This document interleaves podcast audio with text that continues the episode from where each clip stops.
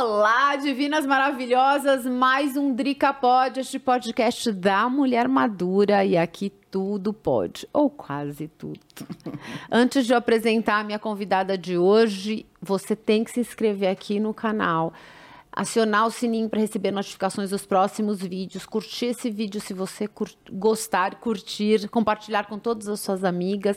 E antes de qualquer coisa, vamos falar do nosso patrocinador Biziu quem conhece ama. Quem me segue lá no meu Instagram, o Drica Divina, lá na, no, no Instagram e no TikTok, sabe que faz parte da minha rotina de skincare. O preenchedor da Biziu, ele não é um preenchedor uh, efeito Cinderela.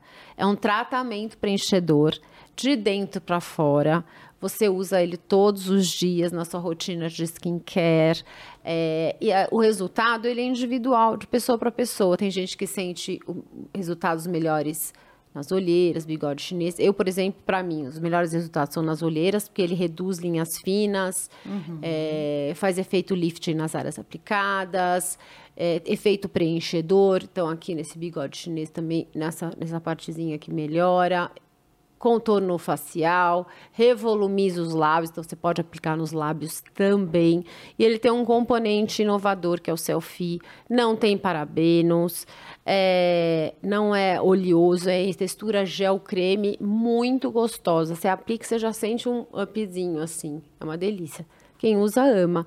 E se você está assistindo esse podcast, esse videocast, pelo seu celular, aproxima, é, já se é, vai no site direto da Bizil, www.bizil.com.br e se você estiver assistindo esse podcast pela TV, aproxima sua câmera daqui deste QR Code, que ele vai te encaminhar direto lá no site. E você já vai poder usar nosso cupom, o DRICA pode, para ter 10% de desconto no preenchedor facial. E a Bizio tem vários produtos bacanas, um hidratante maravilhoso que eu amo, água micelar, vitamina C, você vai amar. Bizio na nossa vida, quem usa ama. E Hoje eu estou com uma convidada que fala sobre um assunto que todo mundo ama. Com vocês, Gláucia Paiva, especialista em terapia, intera, terapeuta especialista Isso. em constelação familiar. Tá Seja bem-vinda, Gláucia. Muito obrigado. Então, eu trabalho na, no, no, no pensamento sistêmico, o sistema familiar, que são todos que antecederam você, né? Como se fosse uma constelação. Entendi. Okay? Nossa, é muito legal isso. E, como, e o que, que é a constelação familiar? A constelação familiar é uma técnica desenvolvida desde os anos 60 por Virginia Satir e Jacob Moreno, que desenvolveu o psicodrama, e, e o Ivan, que trouxeram conceitos, experiências é, até os anos 60, a pessoa ela era classificada como um problema. Depois da, é, de vários estudos científicos, a psicologia conseguiu entender que a pessoa ela é o resultado de um sistema. Ela está representando algo do sistema. Então, se o sistema tem algum desequilíbrio, se o sistema tem uma disfunção, alguém vai assumir a disfunção. Então, não é que ela é, é, a disfuncional, mas ela está carregando pelo sistema inteiro hum. aquela disfunção. Ela absorve, incorpora e desenvolve um comportamento disfuncional. Então, até os anos 60, a psicologia vive, é, olhava muito para o indivíduo que carregava o problema. A partir de vários estudos científicos, a psicologia começou a olhar para este indivíduo pertence a um sistema e ele está carregando uma disfunção do sistema. A partir disso, começaram as ideias do, do pensamento sistêmico, quer dizer, o que esse sistema familiar viveu que gerou essa disfunção? Ok? Ele viveu guerras, ele viveu pobreza, ele viveu traições, ele viveu perseguições, ele viveu a peste espanhola, ele viveu a Primeira Guerra. Então são de gerações passando para gerações. Exatamente. Entendi. Então, se o seu bisavô na Primeira Guerra Mundial perdeu a família inteira, ou alguém desse sistema sobreviveu porque o avô morreu e aí esta pessoa teve que lidar com toda essa situação, quer dizer, você perdia a casa, o dinheiro, a cultura, a comida, é, a professora, a religião. Os amigos. Os amigos. Uhum. Os que morreram, que estavam enterrados lá. Você tinha que virar as costas e ir embora com rezando, agradecendo porque tinha sobrevivido. Meu avô. Ok. Meu e, avô foi assim. Exatamente. Então, você imagina a coragem é. e o estado de pânico dessa pessoa, o que ela viveu e como assim eu vou embora? Como assim eu viro as costas e deixo a minha casa, é, a minha escola? É muito louco. As pessoas não mensuram o que é uma é. guerra, alguma Exatamente. uma coisa traumática dessa. Né? E aí eu entro num navio isso. Vou não sei para onde, não falo a língua, uhum. não sei quando eu vou comer, o que eu vou comer, como eu vou ganhar dinheiro, o que eu vou fazer, onde eu vou morar. Nossa, uma loucura. Três meses num navio, com doença, gente morrendo, todos no mesmo. Então, é um momento traumático, profundamente traumático. O que, que é um trauma? Um trauma foi algo, não precisa ser uma tragédia, mas foi algo extremamente impactante que a sensação de ameaça se instalou e não descongelou eu aprendi a conviver com a sensação de ameaça que ficou impressa em mim por causa da intensidade da experiência. Ok? Entendi, tô então, entendendo. O seu avô morreu com a experiência da guerra, porque, porque as técnicas de trauma são muito recentes, são muito inovadoras, muito contemporâneas. Né? Não se falava sobre isso não, antes. Não, não existia. Isso tudo é, veio. Eu, eu eu me formei numa técnica de trauma em 92. Agora, em 2015, eu fiz outra formação baseada na, na teoria polivagal que foi desenvolvida por Steve Porges nos anos 80. Steve Porges é um biólogo que ele entendeu que quando você sai do sistema nervoso parasimpático e vai para o simpático, quer dizer, estado de fuga e luta, Veio uma ameaça, eu entrei em estado de ameaça, o sangue vai para a periferia, onde tem a porta, como eu saio para correr? Esse é um estado do sistema nervoso. O outro é o parasimpático. Nós estamos aqui conversando, eu estou me sentindo acolhida, não tem ameaça. Quando não tem ameaça, o meu neocórtex está ativado. Quando o neocórtex está ativado, eu raciocino, eu intuo, eu troco, eu entro em sintonia e empatia, eu percebo, eu acolho, tá? Quando eu estou com meu neocórtex desligado, porque eu entrei em estado de ameaça, de fuga e luta, eu não, eu paro de me relacionar e ponho toda a minha energia para sobreviver.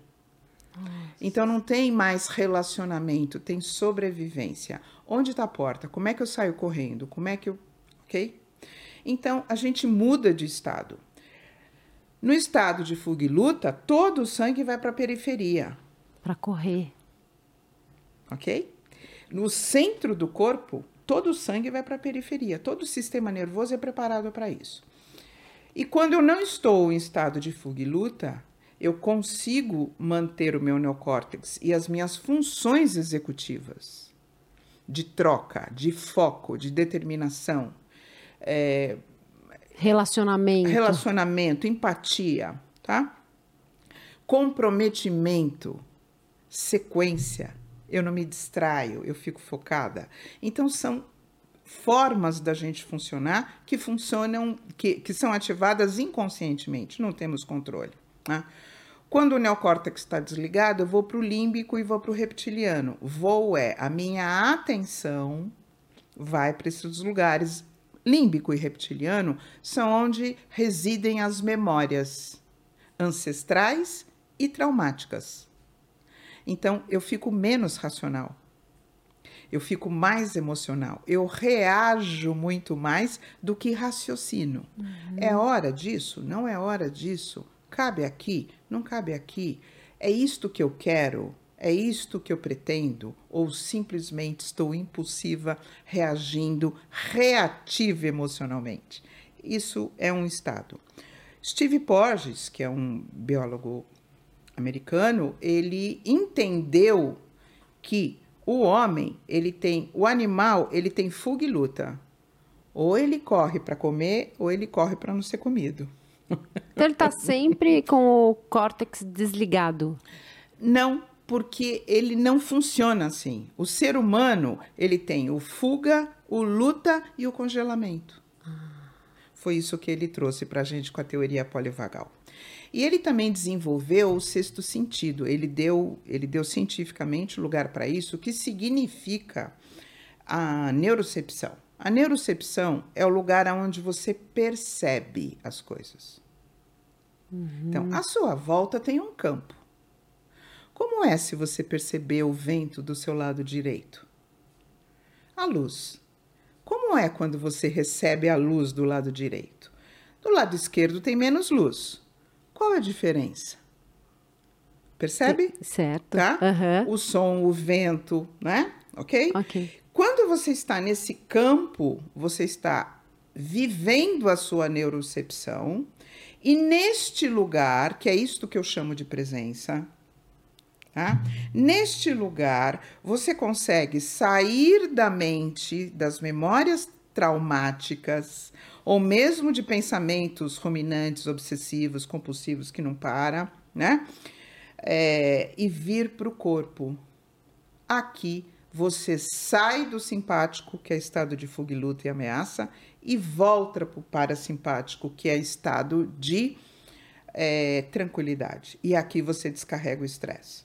Então, eu falo muito, eu tenho um vídeo sobre isso, dou aula sobre isso, falo muito sobre a presença, porque é um estado no corpo que a gente não conhece. É muito recente na humanidade tudo isso. E isso eu trouxe desses, desses meus estudos na traumaterapia, que é uma, uma técnica da experiência somática do, do Peter Levine, onde eu sou formada já faz muitos anos, e eu acabei desenvolvendo isso tudo, uni com as constelações familiares, e isso tá, está se desenvolvendo. Bom, voltando lá. Quando eu estou presente, eu consigo perceber o que está acontecendo à minha volta, porque o neocórtex está ligado. Uhum. Quando eu estou em estado de ameaça, eu não percebo mais nada e ponho toda a minha energia para eu sobreviver e não necessariamente me desenvolver. Hum, então eu paro é de tipo vive, vive um dia após o outro só na, só com o intuito de sobreviver, não de se desenvolver, de crescer, de que é onde a maioria da humanidade se enconra. Ah. Ok? Ok, Onde a tá maioria, ficando bem claro. A maioria da humanidade se encontra. A gente tem dois tipos de trauma, que é o trauma de choque e o trauma de desenvolvimento. Se eu estou numa floresta, encontro um urso, a minha vida está em risco. Eu automaticamente, inconscientemente, saí do neocórtex, fui para o saí do parasimpático, fui para o simpático. Como é que eu faço? Eu posso correr? Não vou correr? Que distância tá? Ele está me olhando? Ele vem vindo? Ele tá, tá, tá.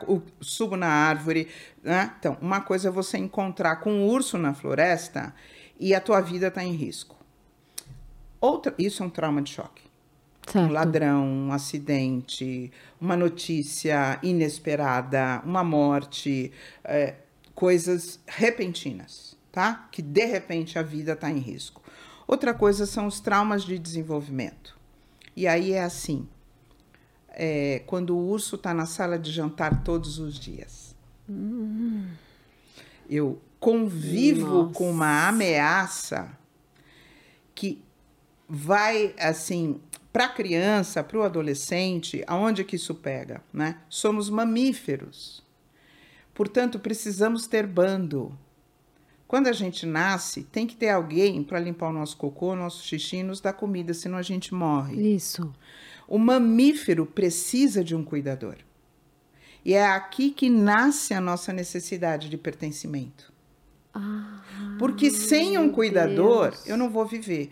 Então, o pertencimento, primeiro, ele é fisiológico. Até dois anos de idade, você precisa do cuidador. Depois que você começa a ter alguma autonomia, tá?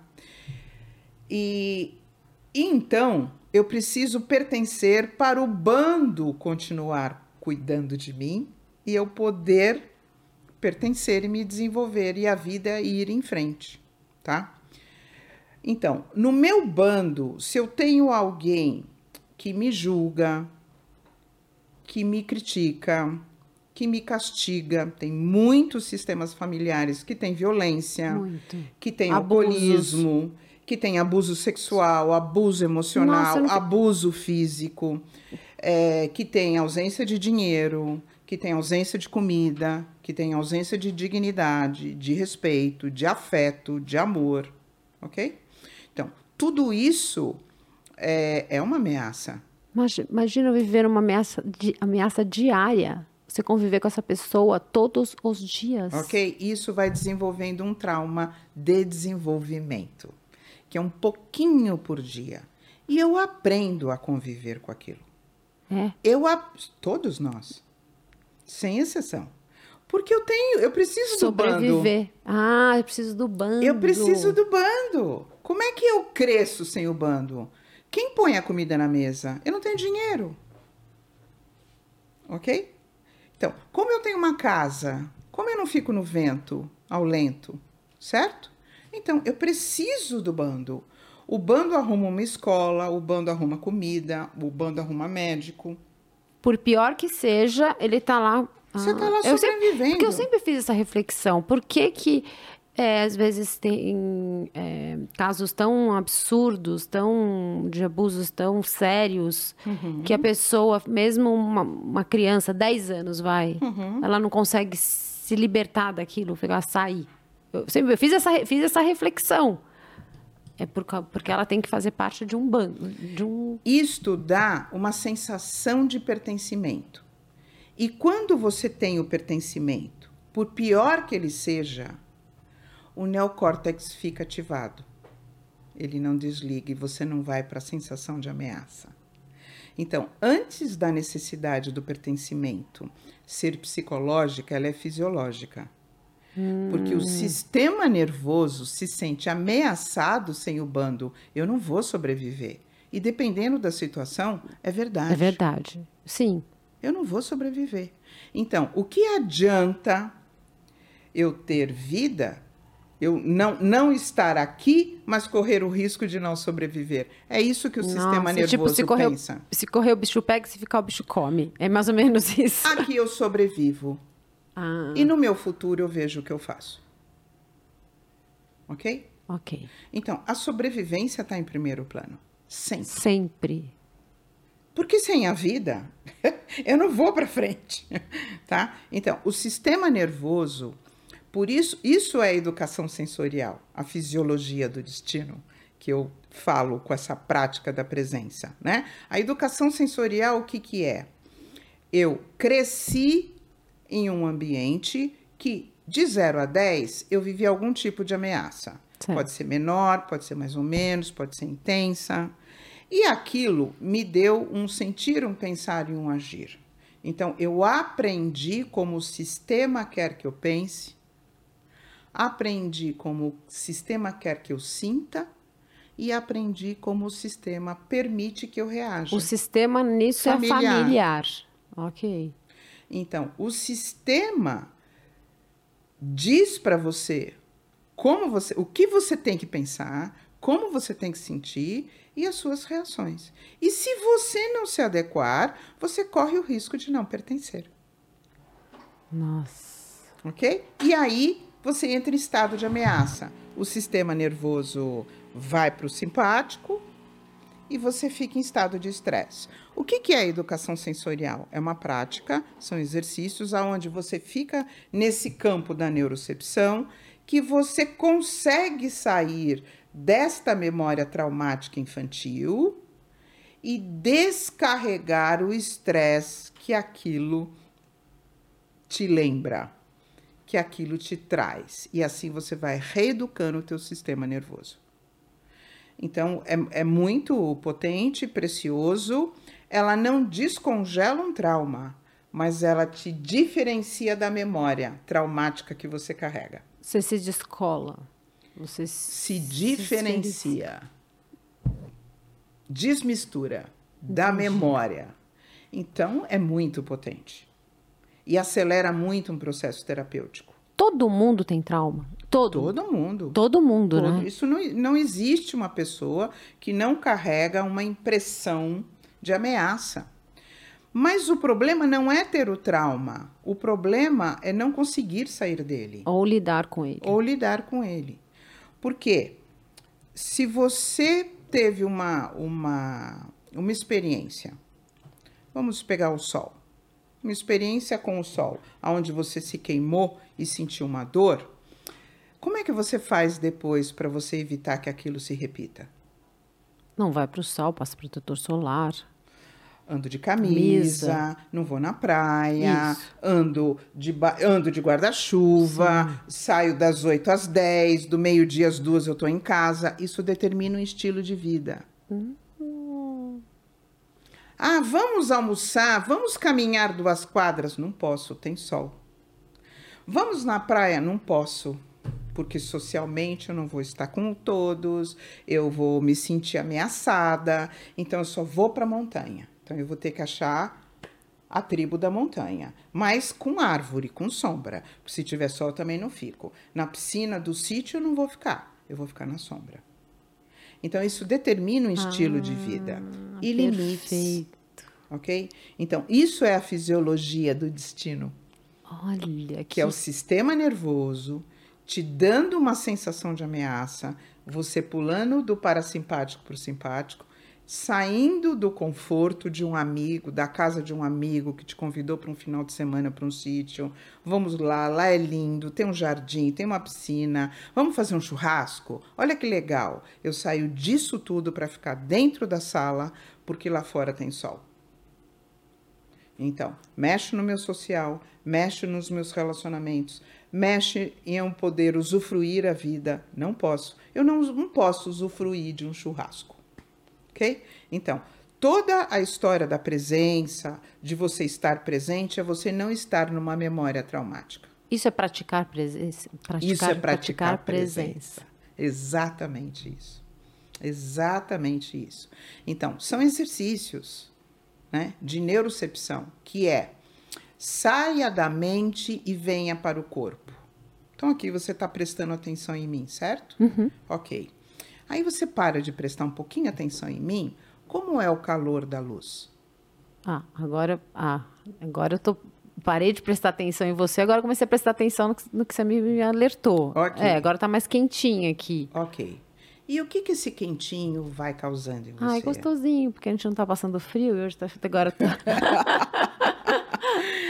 se tivesse muito calor? Ah, ia ficar, in, ficar incomodada, né? Okay. Mas não, mas aqui tem o calor é. que você está sentindo. Você parou de pensar no que eu estava falando. Para prestar atenção no calor, isso. você sai da memória. Isso. Ah. Então, isso é uma prática.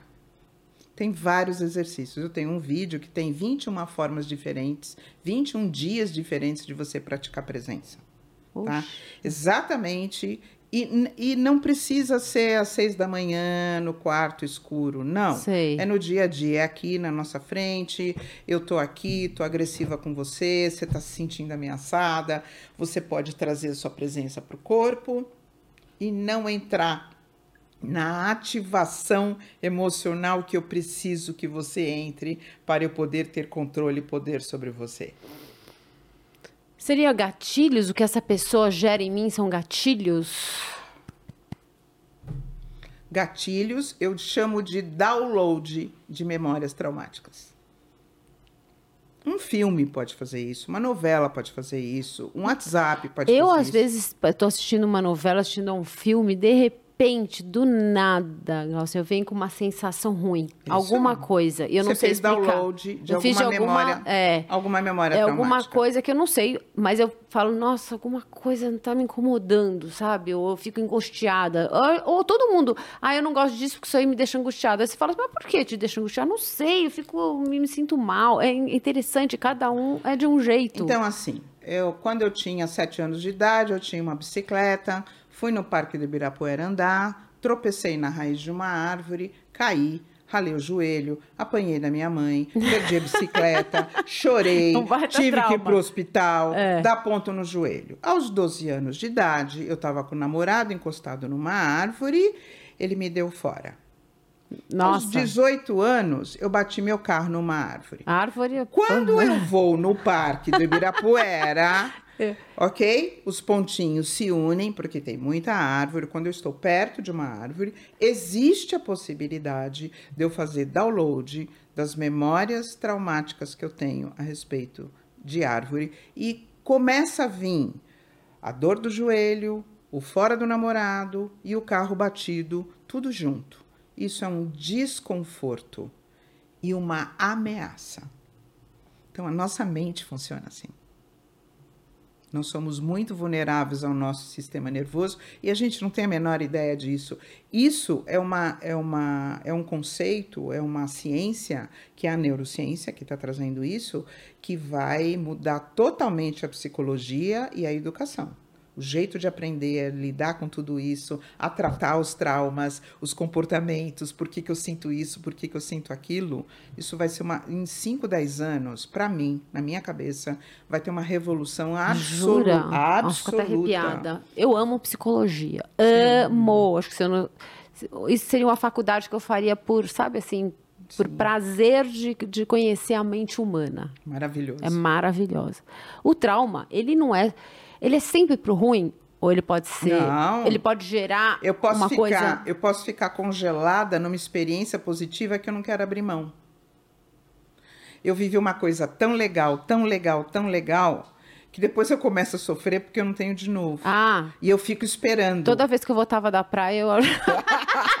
das férias, eu tinha essa experiência. Eu ficava deprimida. Porque eu já... Mas, é, né, pô, a gente tem a depressão pós-viagem. É, todo né? mundo. Todo mundo. Volta, você sai, passa o dia inteiro passeando. Nossa, delícia. Delícia. Aí você volta Ai, pra vida, Deus. pagar conta, trabalhar, responsabilidade, família. Quer dizer, depressão pós-viagem. Depressão pós-viagem. Deprime, né, essa volta. Então, a gente, o, o sistema nervoso, ele funciona assim. E aí, né, com esse, esse, esse sentir, pensar e agir que o sistema exige para a gente poder pertencer, faz com que a gente se enquadre. E é aqui que entra o conceito do pensamento sistêmico das constelações familiares.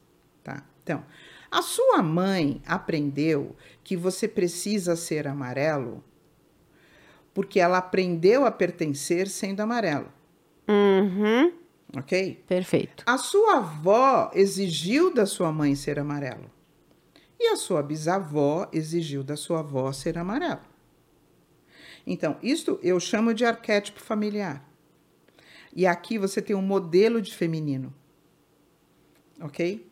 Então, quando eu venho aqui num lugar onde fala sobre maquiagem, qual é o arquétipo da família que determina a qualidade da imagem desse feminino?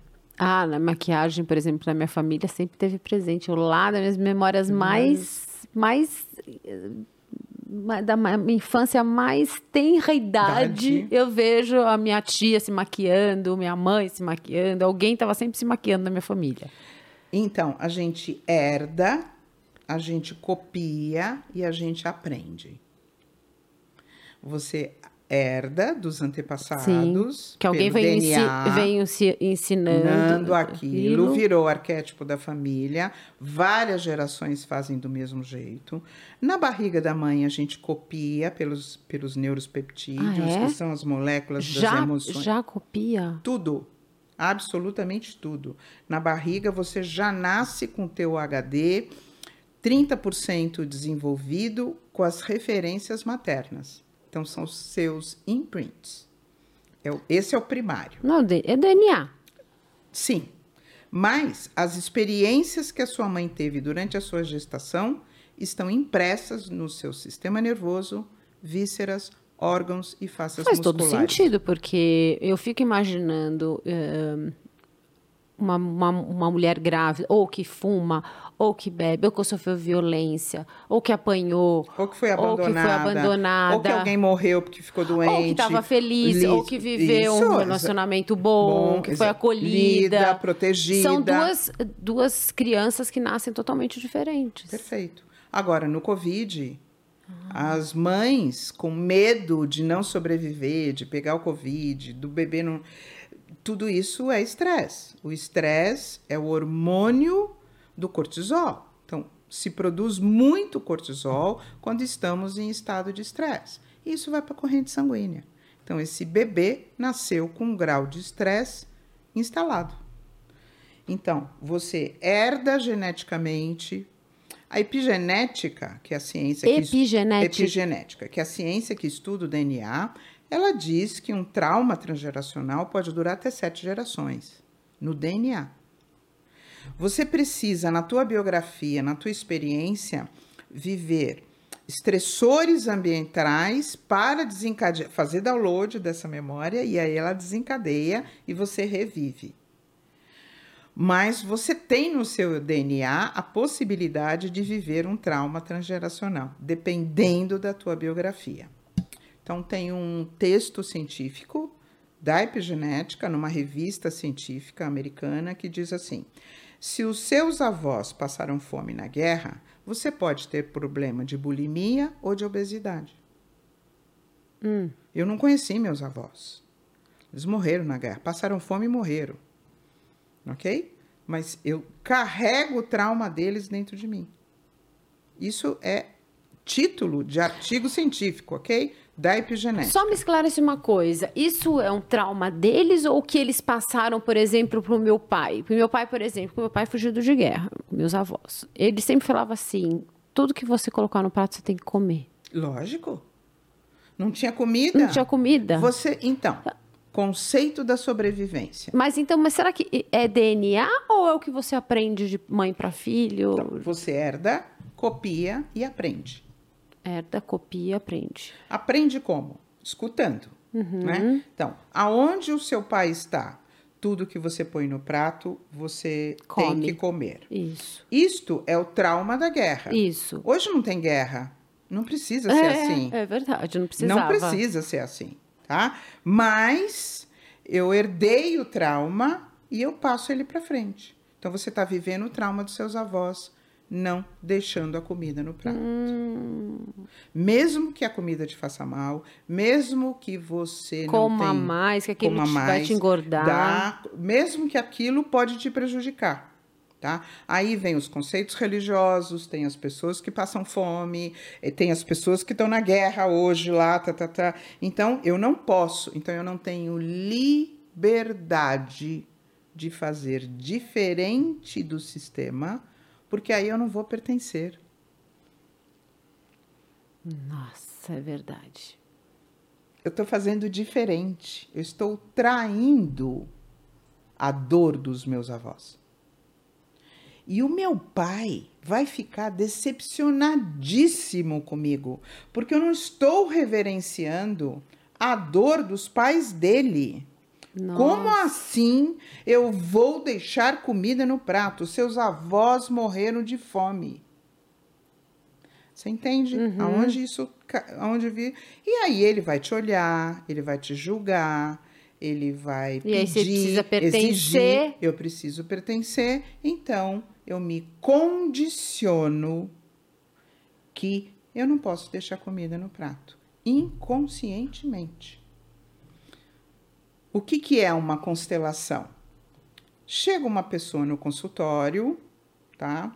Que tem problemas com comida, pode ser bulimia ou obesidade, né? E, e ela não consegue resolver essa questão biograficamente, quer dizer, na realidade dela, com a infância dela. Tá? Aí a gente abre o campo sistêmico familiar para encontrar a origem dela não conseguir deixar comida no prato, mesmo que ela vomite depois, que ela não goste, que ela não possa. Quando você acha origem, você permite que o inconsciente encontre a fonte. Isso quando você não sabe a fonte, mas quando você e quando você sabe, não, aí você normalmente você não pensa sistemicamente. É, no você dia a dia pensa é. na sua infância. O minha mãe, meu pai fazia eu comer. Mas por que que ele fazia isso? Hum. Tá? Isso tem um sentido sistêmico. Então, alguém, eles eram pobres, não tinham comida. Como assim você vai deixar comida no prato? Entendi. Eles morreram porque passaram a guerra. Tem 20 motivos diferentes. Tá? Quando você abre o campo e você dá a origem do problema sistêmico, aquilo se autorregula. Então, você reverenciando, incluindo, isso é uma técnica, é um caminho, né? Reverenci- reverenciando Reverenciando é agora eu vejo vocês. Agora eu vejo a dor de vocês não ter comida. Isso é uma reverência. Certo. Agora eu entendo porque o meu pai exigiu de mim, certo. ok? E aí existe a técnica específica para você poder incluir isso. Eu desenvolvi um recurso que se chama justa razão, quer dizer, a justa razão pelo qual meu pai exigia que eu não deixasse comida no prato. Quer dizer, você entende por que, que aquilo acontecia. Além de entender, quando você dá lugar no sistema, você, isso é fenomenológico. A inclusão gera autorregulação. Dê exemplos. Nesse caso, por exemplo. Ok. É, eu, então eu sou condicionada que se eu deixar comida no prato, eu vou entrar em estado de ameaça Certo. porque meu pai está me julgando. Quando eu incluo os meus avós e eu vou para a mesa, vou almoçar, já sou adulta, não Certo. dependo mais dos meus pais, não sou Sim. criança, ok? Já sou adulta, eu já posso deixar a comida no prato. Porque eu não preciso, eu já sei, o médico mandou eu parar de comer e eu não consigo parar de comer, Certo. certo? Mas eu preciso parar de comer. Então eu estou na mesa, eu vou colocar o prato, a memória traumática que é o urso na sala de jantar todos os dias, o meu pai amoroso, afetivo, é, responsável, mas exigiu que eu comesse em nome da dor dele e eu desenvolvi bulimia e obesidade, tá? Então, eu tô na mesa, eu vou almoçar, eu tô consciente, eu fui lá, fiz uma constelação, entendi a origem. Quando eu vou almoçar, eu coloco aqui os meus avós, coloco aqui a justa razão deles, a experiência, que eu já fiz isso na constelação, na técnica, individualmente. Eu já reverenciei, eu já incluí, eu já olhei para aquilo e quando eu coloco eles aqui, a memória vai vir e vai me dar uma ameaça. Se eu não fizer isso, eu não vou pertencer. Aí, com tudo isto colocado, eu falo: não, eu cresci, eu cuido de mim, eu não posso comer. Vô e eu sinto muito pela história de vocês. Mas se eu continuar comendo, eu vou morrer na mesma idade que vocês. Entendi. Eu preciso fazer diferente. O que, que uma constelação traz? Liberdade. De poder ser, seguir no sistema familiar, podendo fazer igual, mas também podendo fazer diferente. E não é porque eu estou fazendo diferente que eu não estou Se reverenciando. livrando da culpa? Perfeitamente.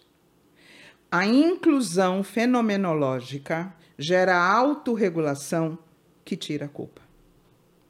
Nossa. É muito Isso potente. é, isso é liberda- libertador mesmo, porque, vamos dizer, casos de abusos, onde a criança é abusada Sim, sexualmente. sexualmente, Muitas vezes. ou violência, muitas vezes. e- Isso. Vai, de assim, dia não, não sei. Como que ela faz para poder conviver e viver e carregar isso para a vida? Eu acho que assim, e às vezes, e pior de tudo, que às vezes a criança ela entende que ela foi culpada por tudo isso. Exatamente. Que ela foi oferecida, que ela não falou não, É. que ela não impediu, que ela aceitou. Por que, que ela não falou pra mãe? Por que, que ela não, não disse que ela não queria? E, e muitas vezes ela fala para a mãe, mas se é o É. pai, ou o avô, ou o tio, ou o filho, a mãe fala, você que se ofereceu, Eu já vi vários casos disso. né? E você que é responsável. E aí a Isso- criança se cala. Total, Totalmente, silêncio. silêncio. E aí eu sou estragada. Eu sou abusada, eu sou estragada. Eu sou pecadora, eu sou errada, eu sou ruim. Eu carrego algo. Porque é, nascemos pecadores, por isso somos batizados. Para deixar de ser pecadores, porque nós viemos do pecado original Certo. ok? Então, tudo começa ali.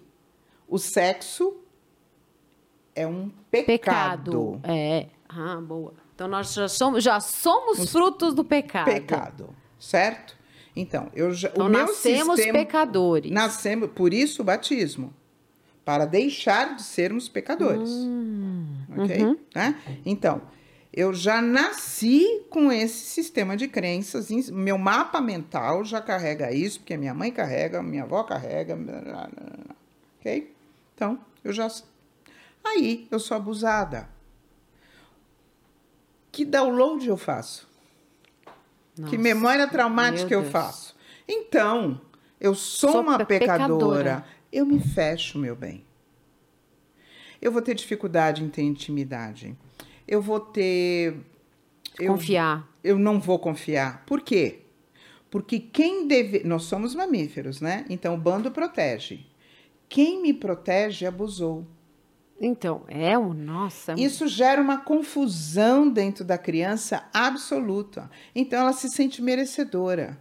A principal consequência do abuso sexual, do ponto de vista sistêmico, eu não estou falando do ponto de vista psicológico, eu não sou psicóloga, ok? Eu sou especialista no pensamento sistêmico. Então, a principal consequência é que eu nasci para servir o desejo dos outros. E eu não mereço sentir o prazer sexual. Daqui você pode imaginar milhões de possibilidades. O que, que acontece com o ser humano que foi abusado e que nasceu para servir o outro, nasceu para servir o prazer do outro, ok? Porque é para isso que eu sirvo. E eu não tenho direito da experiência do prazer sexual. E nem do amor. E nem, ora, como é que eu chego No no, amor, afeto é. sem a sexualidade? Isso é enorme. Isso é profundo na pessoa. Então, você entender que o pai, o tio, o avô ou um abuso de fora do sistema, esse pai carrega uma incapacidade de proteger. E aí os motivos pelo qual ele carrega essa incapacidade são sistêmicos. É, isso, é aí- onde eu quero chegar. Já vi, veio já de abusos de décadas, gerações. Sonhos. São gerações. Isso. São- Da o- mãe do meu pai ter sido abusada e do o pai do meu pai ser um abusador. É, é lá de trás, vem vindo, vem vindo, vem vindo. Precisa, precisa é, interromper esse, esse- essa herança. E essa é a proposta do pensamento sistêmico transgeracional. É a inclusão da justa razão pelo qual meu pai e minha mãe carregam aspectos de personalidade. ok? Características de personalidade que para mim se tornaram traumáticas. E aí eu estou presa naquilo. E hoje, como eu faço? Então, primeiro você inclui o transgeracional. E aí depois eu desenvolvi caminhos, técnicas, ferramentas para você ir constelando a tua biografia. Exercícios. Depois da parte sistêmica, exatamente para a gente conseguir desconstruir essa memória. O que, que é lógica sistêmica e renascer sistêmico? Muito obrigado de ter feito essa pergunta. Lógica sistêmica é: se eu deixar a comida no prato, eu não vou sobreviver. Renascimento sistêmico é essa história dos meus avós. Eu posso deixar comida no prato. É tão simples, né? Então, é, por que, que você não vai tomar sol no sítio? Por que você ficou na sala durante o churrasco? Isso é lógica sistêmica. Tá? Bom, eu fiquei na sala porque o sol é ameaçador e com o estado de ameaça eu entrei no simpático, né, o córtex desligou, eu desliguei as minhas funções executivas, eu parei de trocar, eu parei de sentir, eu parei de querer me vincular e me relacionar e só fiquei ocupada com a sobrevivência. Aquele ameaçador, aquele julgador, aquele vai rir de mim. Deixa eu me recolher. Isso é lógica sistêmica. Hum. Lógica racional. Vai para o sol, come um pedaço de carne. Se a pessoa te julgar. Usa um protetor solar, põe chapéu. chapéu. É. Ou olha para a pessoa é. que está te julgando e fala: Meu lindo, eu sinto muito. Eu não vou cumprir com as suas expectativas. Eu não quero, não gosto, não preciso. Isso é racionalidade. Ah. Tá? É como o próprio nome diz. É, é, logicamente, você pode se livrar daquele trauma. Isso. Logicamente. Logicamente. Então, a lógica sistêmica é a lógica que o sistema familiar sobreviveu. Se a minha avó, que foi abusada, hum. não falou nada e assim ela sobreviveu, com isso, o meu pai nasceu e eu tive chance. Porque talvez se ela tivesse falado, ela não teria. O, o meu pai não teria nascido. Nossa. Isso é lógica sistêmica. Entendi. É a sobrevivência, a estratégia de sobrevivência. Por que, que a minha avó não falou? Porque não podia. Porque, Porque a mulher tinha resignação. Porque não era permitido para a mulher falar. E se ela fala, por... mas que absurdo! Como assim? E uma coisa que a gente tem que. Desculpa, uma, uma coisa que a gente tem que levar em conta, que pesa também nessas escolhas, é o contexto social que a pessoa está vivendo naquele momento. Horas. Então, se a gente falar de uma mulher não vou falar nem de tanto tempo atrás. Hein? De, eu tenho 52. Uma mulher de 50 anos, de lá para cá, já foram cinco décadas e já mudou. Eu tenho 62. Eu vou falar para você que a, é, a minha mãe ela era absolutamente sistêmica do ponto de vista é, de um comportamento feminino. Quer dizer, ela simplesmente ela replicava o que ela aprendia sem refletir. Perfeitamente. Sabe por quê? Porque não tinha psicólogo. Não o psicólogo tinha. era o padre. Reza 10 Ave Maria, 10 Pai Nosso, volta para casa e fica quieta e vai lá e dá o dízimo e papapá e papapá. Não tinha, não tinha Google, não tinha o que você está fazendo aqui hoje. Isso não existia. Não tinha acolhimento. Não tinha acolhimento. Então, assim, eu já escutei. A minha mãe não deixou eu fazer um parto normal porque eu estava correndo risco.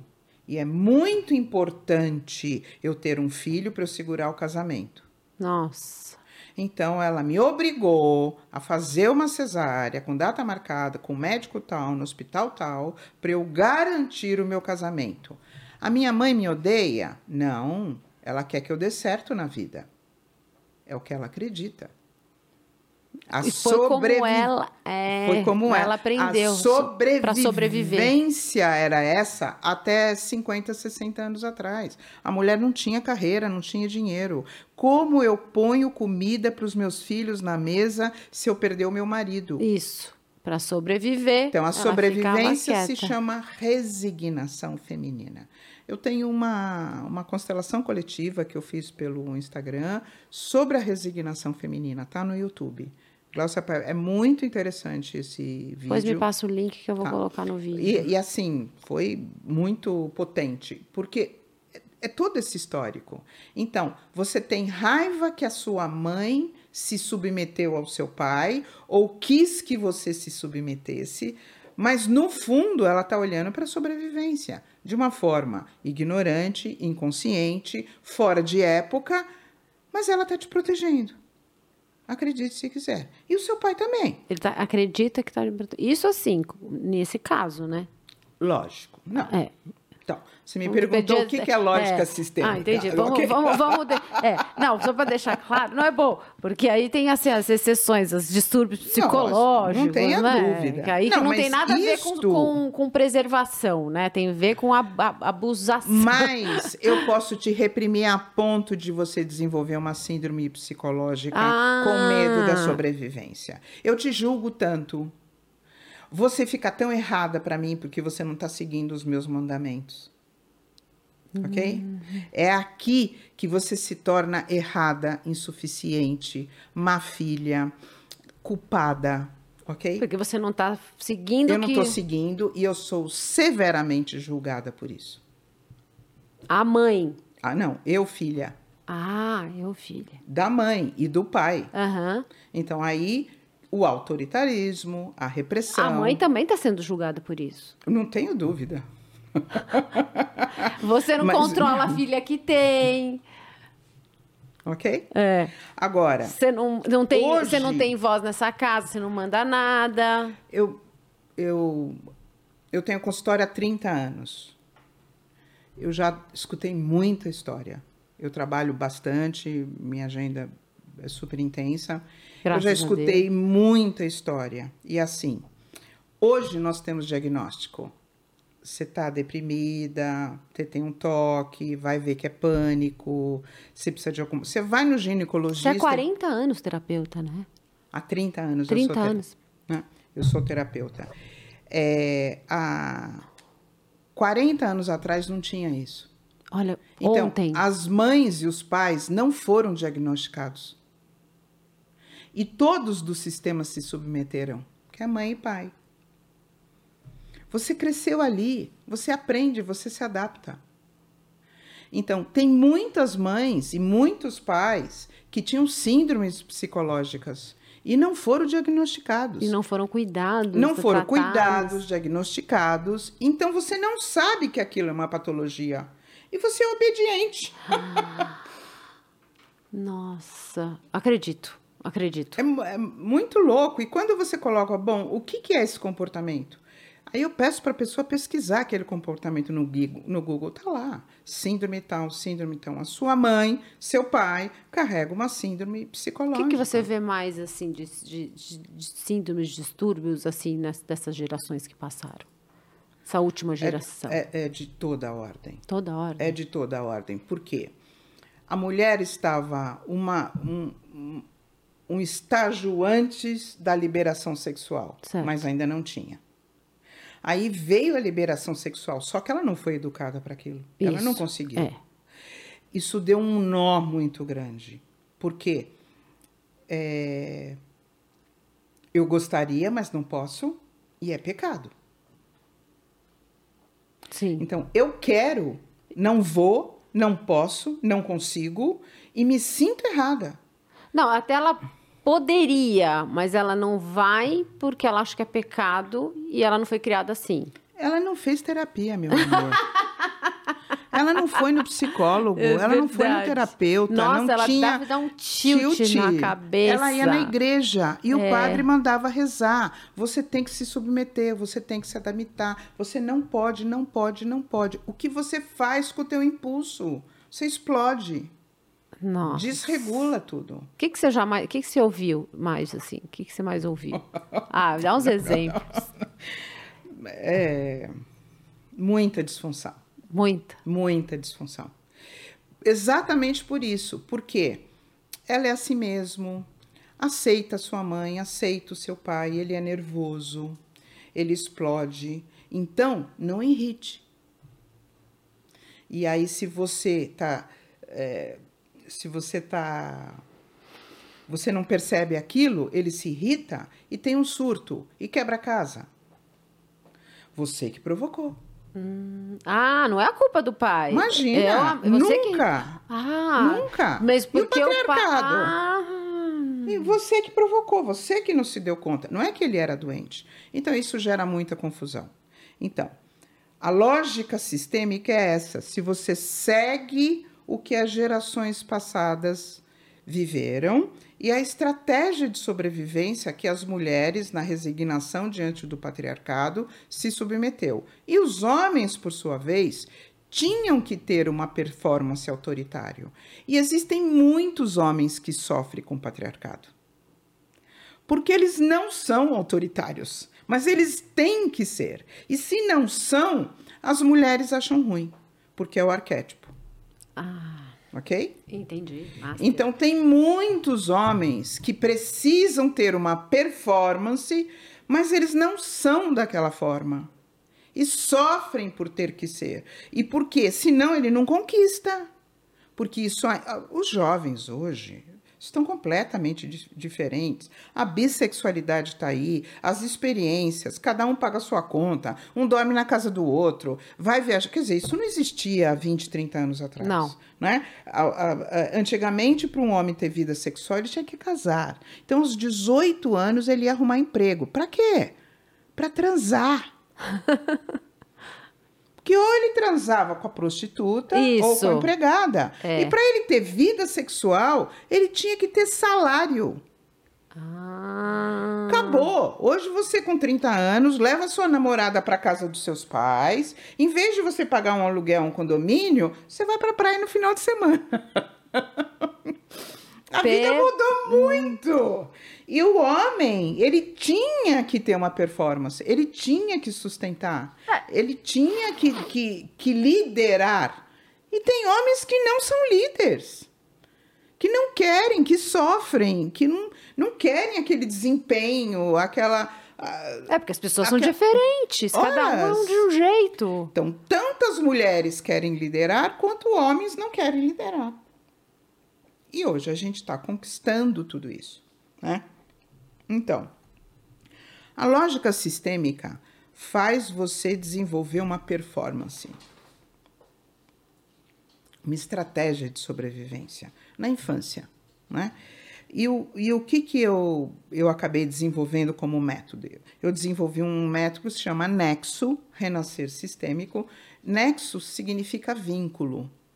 Se vínculo, um renascimento da sua forma de se vincular. Um renascimento, uma autorregulação do que você aprendeu como pertencimento. Para eu pertencer, sentir, pensar e agir. De uma É determinada. renascer Certo. mesmo. É um renascer mesmo. Então, é um processo terapêutico individual, porque as constelações começaram em grupo. Eu desenvolvi um caminho indi- individual, que eu atendo de 9 a 18 sessões, aonde a gente vai fazendo um trabalho quinzenal ou mensal neste sentido. Para que você vá desconstruindo o pertencimento com esse sentir, pensar e agir, e aí você vai renascendo sistemicamente. E vai ganhando liberdade né? Então, vim aqui hoje, né, aqui no teu mundo. Então, você aprendeu a se maquiar. Sem maquiagem, você pode se sentir ameaçada. Você está me fazendo pergunta? Não, eu estou Ah, afirmando. Pela experiência que eu tenho. Se a sua avó se maquiava, se a sua mãe se maquiava, se você se Eu me maquia... sinto mais segura quando eu tô maquiada. Horas! É. Se você trabalha com isso... Eu acho que reformulando a sua afirmação, Nossa, ok. eu me sinto mais é, confiante, mais segura, segura, porque isso. o sistema nervoso Isso. se sente pertencendo, Isso, perfeito. Tá? E eu acho que E eu a- gosto, Não. né? Então é uma coisa legal. Ok. Não, e não tem Não, é porque a gente não tem que tomar cuidado para não vincular todos esses é, modelos e traumas a coisas ruins, que é isso, entendeu? Às vezes tem muita Mas coisa boa É também. aqui. Não, é aqui. Para mim, é, não é nem bom e nem ruim se maquiar. Ah, não, não, tô falando Sim, de forma sim. geral, de Sim, tudo. De tudo, mas de tudo. Então, aqui para mim o que vale é o seguinte: hoje eu quero me maquiar, amanhã eu não quero, mas eu me sinto insegura. Então, eu acabo me maquiando e me condicionando. Eu vou tirar a palavra maquiagem. Eu tenho uma, uma performance sexual. Eu seduzo Ok? Então eu vou lá, eu falo assim, eu falo assado, eu faço isso, eu faço aquilo. E assim eu atinjo a minha meta, eu consigo, tá? Não tem nada de errado com isso. O problema é, eu só sei fazer assim. E quando eu não faço assim, eu não consigo. Eu fico Ah, insegura, eu fico frágil, eu não sei onde eu ponho a mão, eu falo errado, eu falo na hora errado, eu chego na pessoa errado e dá tudo errado. E eu não tenho sucesso. Então, o que é a performance que eu aprendi para pertencer e aprendi a me sentir segura com aquela performance? E o que é a minha experiência? É aqui que tem, para mim esse é o truque da vida, tá? E não tem nada de errado aquela estratégia de sedução. Desde que eu tenha liberdade de não fazer e não me sentir É insegura. aí que eu ia chegar. Quer dizer, isso é ruim quando se torna uma escravidão. Horas. Eu dependo. Eu dependo. Vira vício. Virou vício. Isso. Entendi. Então, não tem nada de errado com a performance. Ela não é nem boa e nem ruim, ela é uma performance. Mas eu aprendi a me sentir pertencendo com ela. Então, eu me vicio nela, para eu me sentir confiante.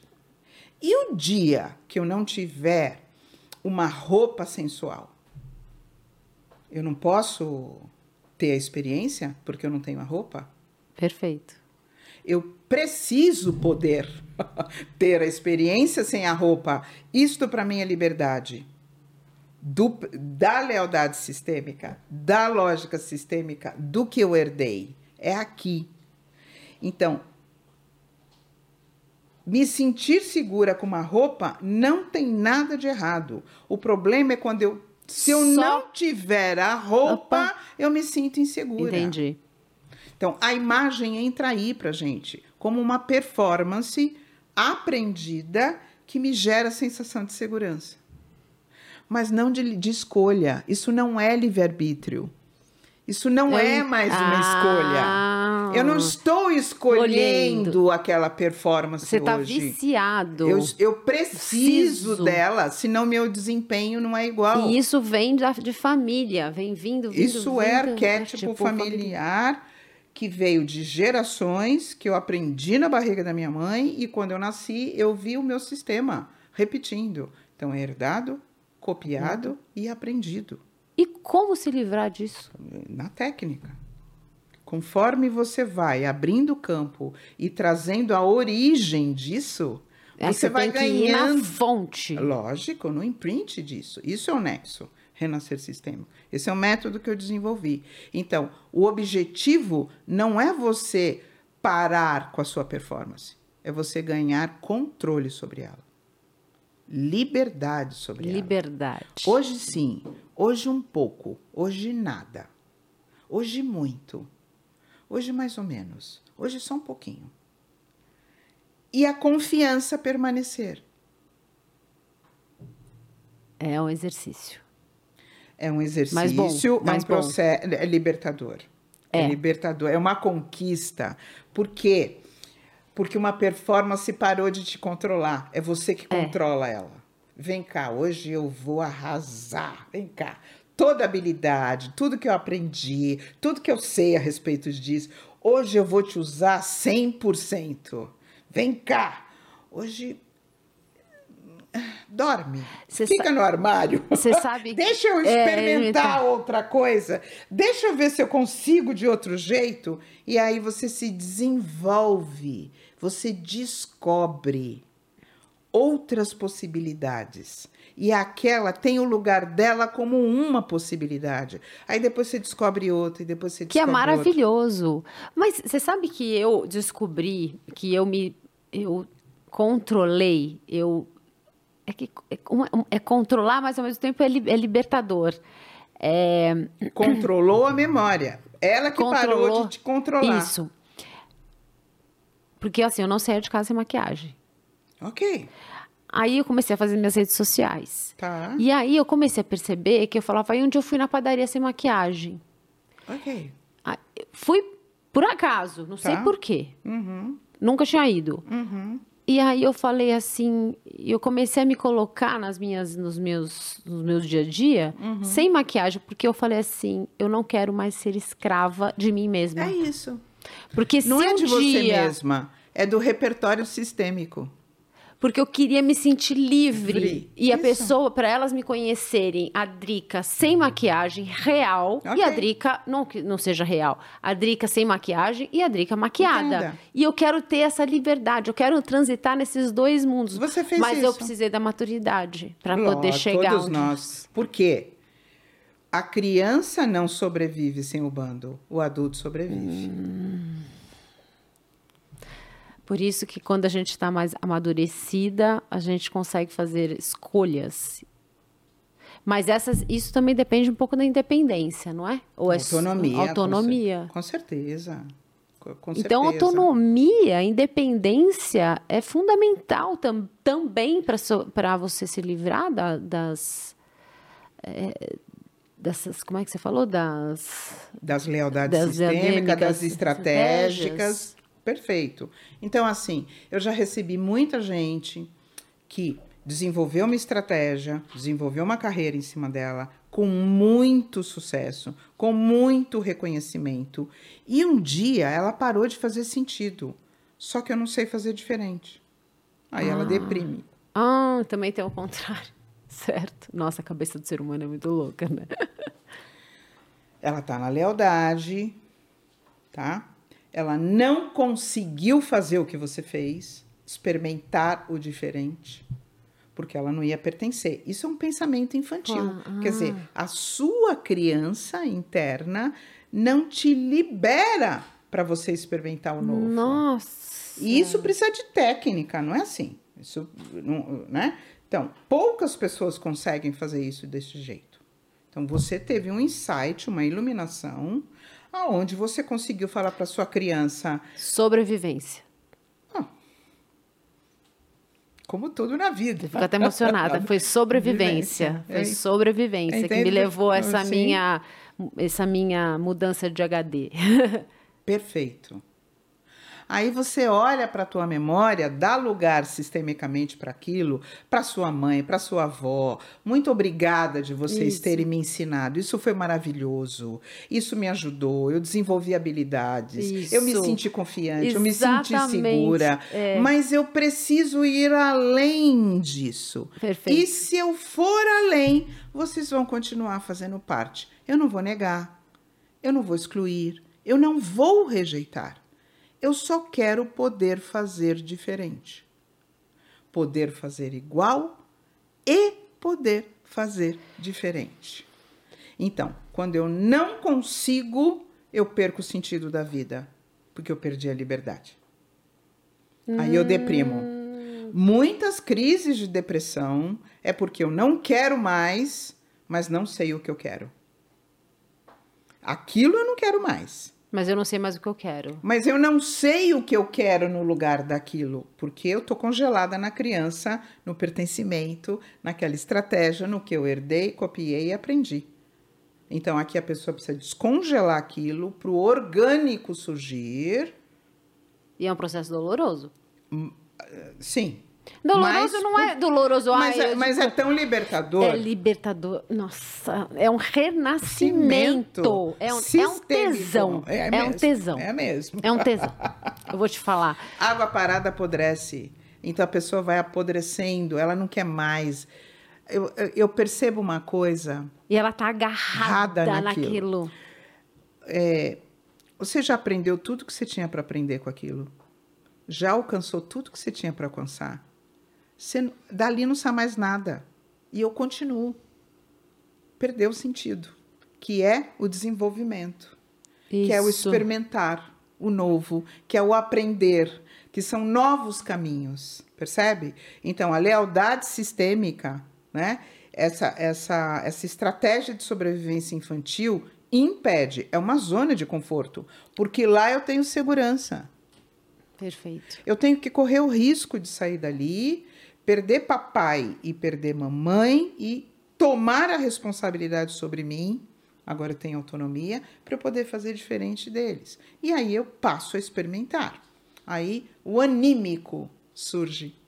Eu vou te fazer uma pergunta. Será que é por isso que a, a sociedade lida tão mal com o diferente? Porque vai totalmente contra a Perfeito. lógica sistêmica? Por isso que não se muda de religião, não se muda de time de futebol, não se muda de política. E é tão difícil, por exemplo, a homossexualidade, o LGTB, hoje em dia, é, PAN, BAN, Porque qualquer é coisa. diferente. E, e é, e é assim- agressivo. Você se sente.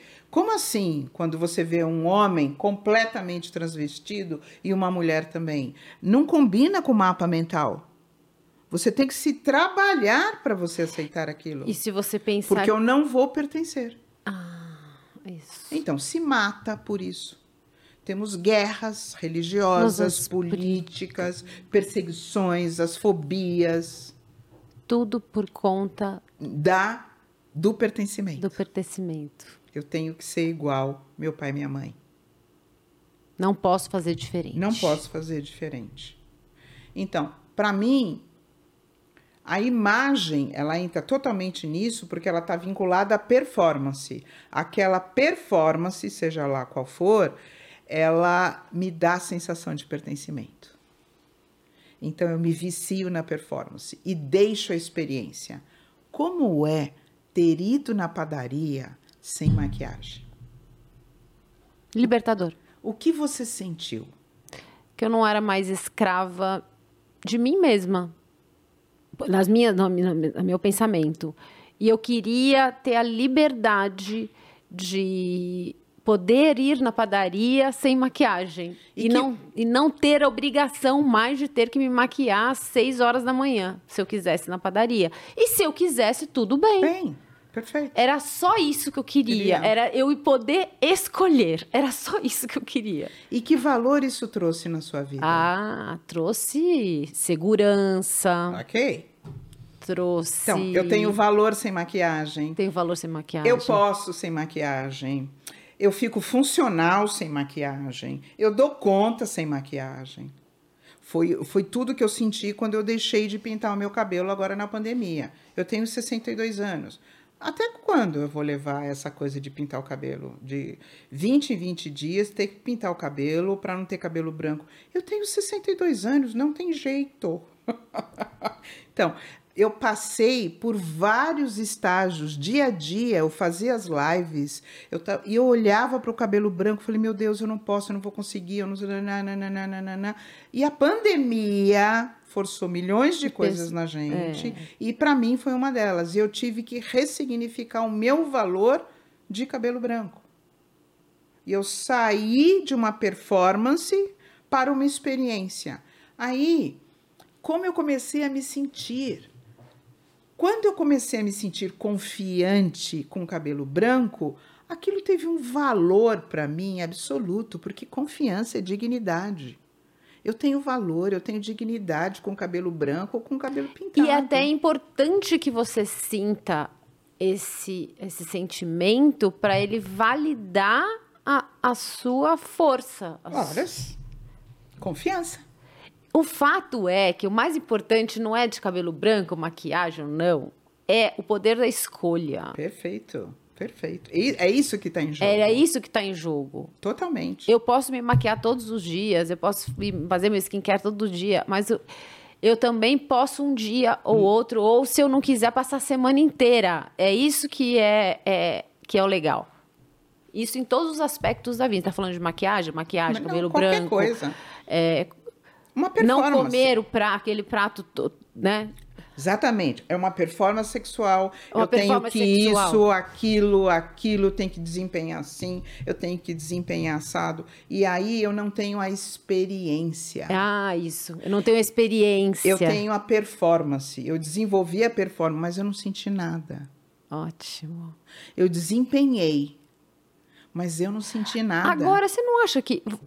Um, um dos vídeos que você tem no seu perfil, você fala sobre mãe tóxica. Eu tô falando isso porque Uhum. olha como é difícil para uma mãe narcisista, Sim. um filho que quer se libertar Aham, e a mãe fica: você não faz nada por mim, isso. porque você é um filho, um filho desnaturado, Aham. você. Um, típico de uma mãe tóxica ou uma mãe nar- narcisista. Como o que é uma mãe tóxica e como ela pode influenciar drasticamente na vida de uma criança?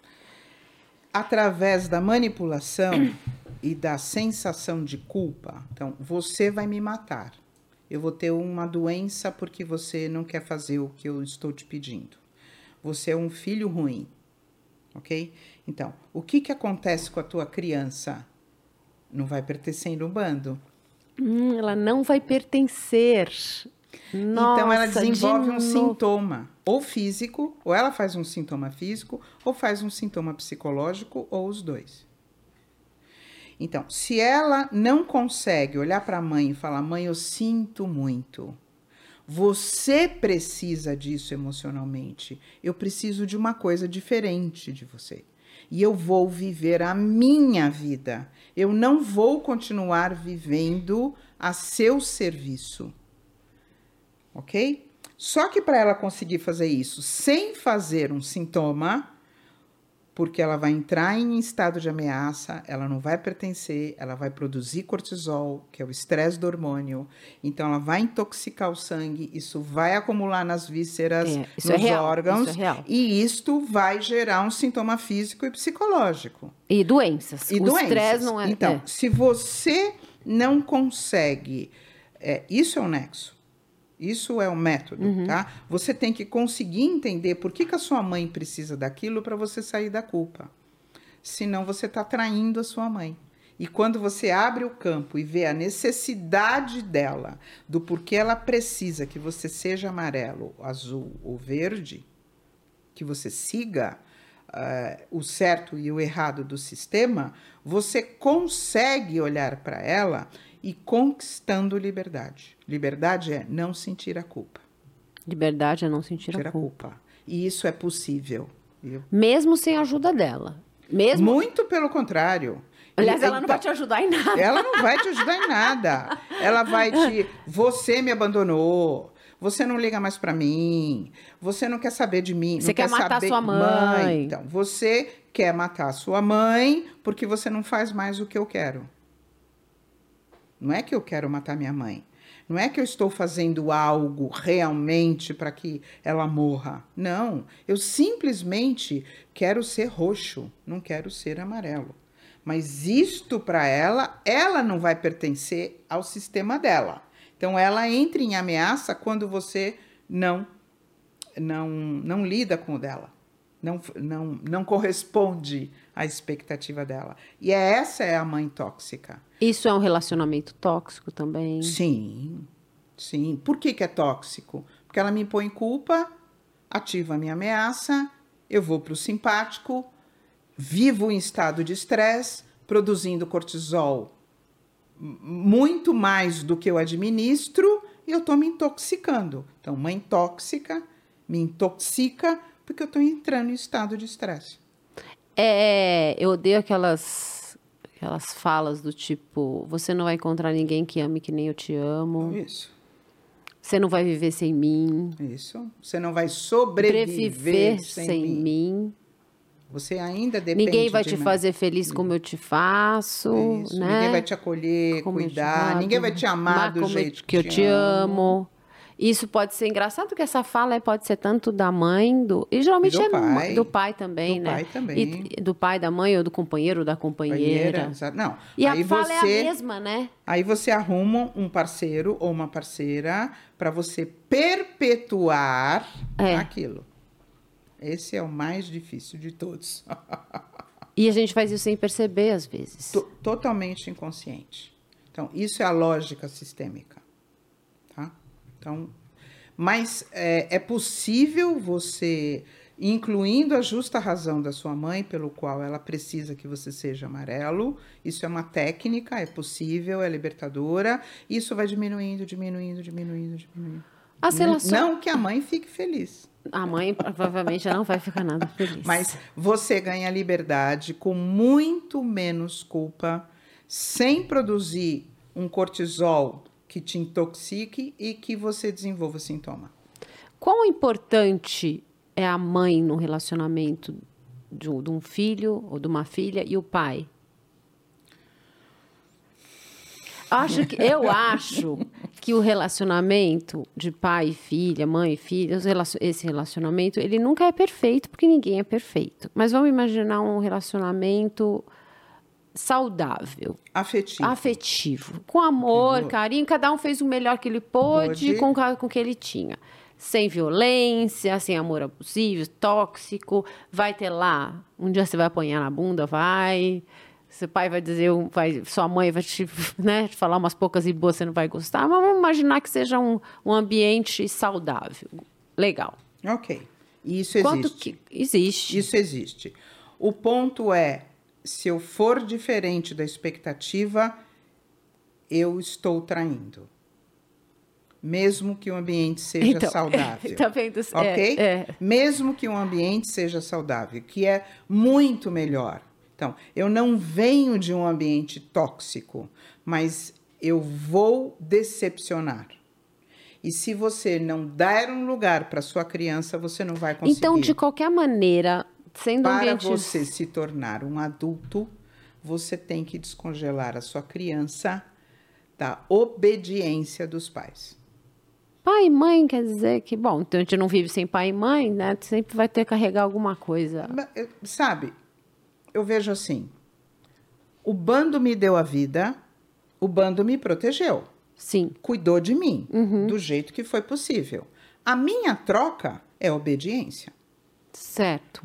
Então, eu devolvo obediente. Eu devolvo me tornando. E assim a conta está paga. eu recebi a vida, eu recebi cuidados, me colocaram na escola, me levaram no médico, me deram roupa, eu cresci. A tarefa de um jovem é se transformar em adulto. Muito obrigado. Agora você, eu sigo daqui. Agora eu sigo daqui. E isto é você descongelar a tua criança do que da obediência.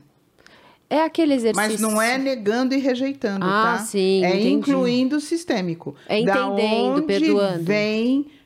Não é perdão. Ah, não é perdão. É incluindo a necessidade do seu pai que você seja amarelo. Ah, entendi. Entendendo. Isso é transgeracional. Não é perdoando, é entendendo. Por que, que ele foi assim? Incluindo. Incluindo. Incluindo. Como é se você olha para essa água, olha para esse campo e inclui essa água aqui na nossa conversa? O que, que essa água te traz? Sim. É diferente de perdoar. É, é você é verdade, tá... tem razão, entendi. Você entendi. não está perdoando a água. Eu não estou perdoando você a tá água. Você está incluindo. Entendi. Quando você inclui, você incluiu a informação que nós temos água na mesa. Basta, pum, ponto. ponto. Isso entendi. não é perdoar. Claro, claro. Então, o meu pai não tinha água. Tinha sede. Aí você coloca que atrás dele, a sede dele você vai entender por que, que ele precisa que você beba água é, 3 litros por dia. Entendi, entendi. Porque ele tinha sede, não você. É. Isso não é perdoar, isso é, é incluir entendi. a justa razão do seu pai pelo uhum. qual ele precisa que você tome cinco copos de água no dia. Tá e se você não tomar, claro. ele vai ficar, ficar triste. Bravo, triste, bravo, decepcionado. Triste, decepcionado. E aí você, incluindo, você vai olhar para a tristeza do seu pai, porque você parou de tomar água, vai lá dar um beijo nele e fala: "Pai, eu sinto muito, mas eu não tô com sede". Super claro. Perfeitíssimo. Essa é a diferença, não é negando, rejeitando, excluindo. Você me faz tomar água. Nada disso resolve. Ele está te protegendo. Na cabeça dele, ele está te protegendo. Claro. Ok? Lógico que não estamos falando de violência e não estamos falando de abuso e outras considerações. Você falou um ambiente saudável. Sim tá? Um ambiente saudável. Pode ter um pai que queira que você beba 5 litros de água por dia. Não, não é que pode. Vai tem. Tem. Tem um é. pai é. e tem uma mãe que querem que qualquer coisa. É verdade. tem coisa. razão. Tem toda razão. Eu mesmo, né? Sim. Claro. Sim. Perfeitíssimo, perfeitíssimo. É muito potente tudo isso. Quando você acompanha uma pessoa nesse processo com, com o Nexo, é muito potente, porque você vai vendo a criança se acalmando, a culpa se acalmando e, a, e a, o anímico, o orgânico da pessoa. Quem é a pessoa? Nunca veio. Nunca veio. Ela estava se adaptando. E aí surge vontades, desejos, né? E aí você começa a experimentar. Livre para experimentar. E aí você tem o sabor da experiência. Como é se eu descobrir que uma maquiagem mais vermelha no tom da minha pele, eu me sinto mais bonita? Ou uma maquiagem mais para o marrom? Ou uma, um batom azul? Como é eu me pintar de verde? Que experiência isso me traz? E não a performance. Não, agora é moda, tem que ser o verde. Ah. Tá, tá, tá, tá, tá, tá, tá. Então, como eu me sinto, que experiência a imagem me traz? A roupa, a bolsa. É o autoconhecimento? É a neurocepção, é a experiência sensorial, que é uma coisa nova, que é a educação sensorial. Que é Mas a qual a diferença do autoconhecimento e essa percepção neurosensorial? O autoconhecimento ele ainda é vinculado com o comportamento. O sensorial é, o, é a qualidade da experiência. Me deu conforto? Eu fiquei relaxada? Eu hum, fiquei feliz? Entendi. O que, que é conforto para mim? É usar amarelo, não é usar vermelho. Ok. Ok. Mas no meu sistema, eu não posso usar amarelo. Porque não está na moda porque não está na moda. Hum. Aí eu entro em ameaça que eu não vou pertencer. Aí eu vou para performance. Mas o autoconhecimento é uma maneira de você entender que você não gosta de amarelo e você gosta de vermelho. Sem dúvida. Ok. Mas não Esse, é... Mas não tem a profundidade do certo, sensorial. Eu entendi, certo. É mais profundo o sensorial. Porque você sente, não é mental. Não passa pela mente. É, você, é o, eu é entendi. o sexto sentido. A pele é o maior órgão do corpo. Uhum você tem antenas parabólicas. Sentindo. Sentindo o tempo inteiro. Eu escutei de uma. Eu fiz uma.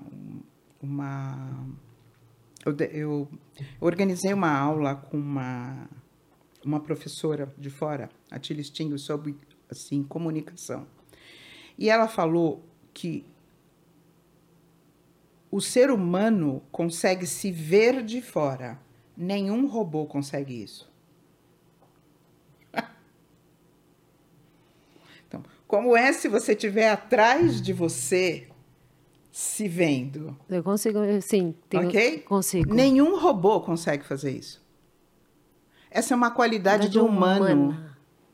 Que incrível. Só nós conseguimos fazer isso. Então, isso é, isso é educação sensorial, percebe? Entendi. Quer dizer, é uma potência que o mundo está descobrindo.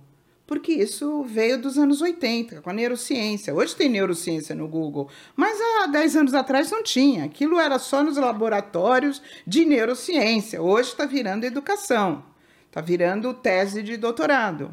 Mas é muito É muito recente. É muito recente. O que, que você acha? Para onde a gente está encaminhando? Para onde a gente está indo? Para o valor da experiência valor da experiência. Pro Psicologicamente. Para o valor da experiência. Porque. O que você quer dizer com isso? Te regula no teu nível de estresse e você vai ter menos sintoma. Então, se eu tenho uma performance sistêmica, mas aquilo me destrói, mesmo tendo sucesso, e eu não abro mão, eu hum. vou ficar hum. doente tendo sucesso. É incrível isso.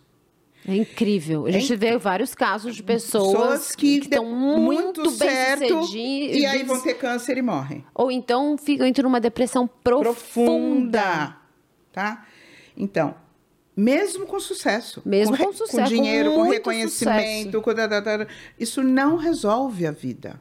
O que resolve a vida é o conforto, é a confiança, é, o, é, é eu estar me sentindo confortável Mas a performance não permite. Eu tenho que seguir, senão eu não pertenço. Então, este é o processo psicológico e para mim é para é esse lugar. Porque quando eu estou no conforto, eu estou na proteção e eu estou no córtex, neocórtex. Eu não estou no, não, não tô em estado de ameaça. Então, eu não produzo cortisol. E cortisol é, da, é Em- em responsável, excesso. pela, responsável pela toxicidade, né? Em excesso, eu vou fazer Ficar um doente. sintoma. É.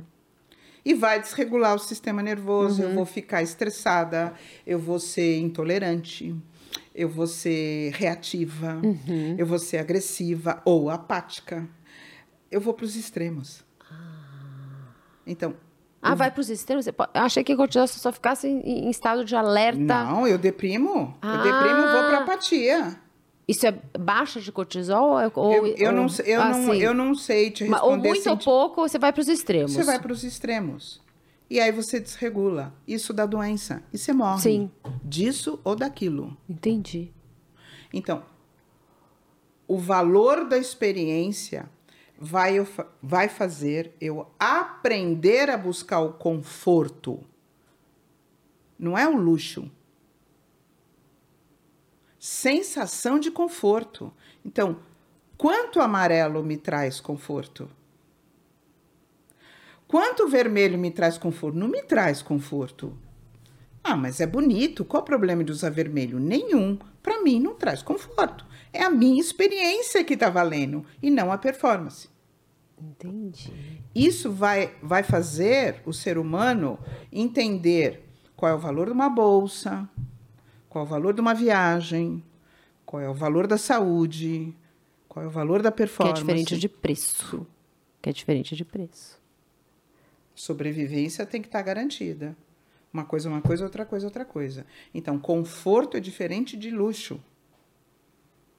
Muito diferente.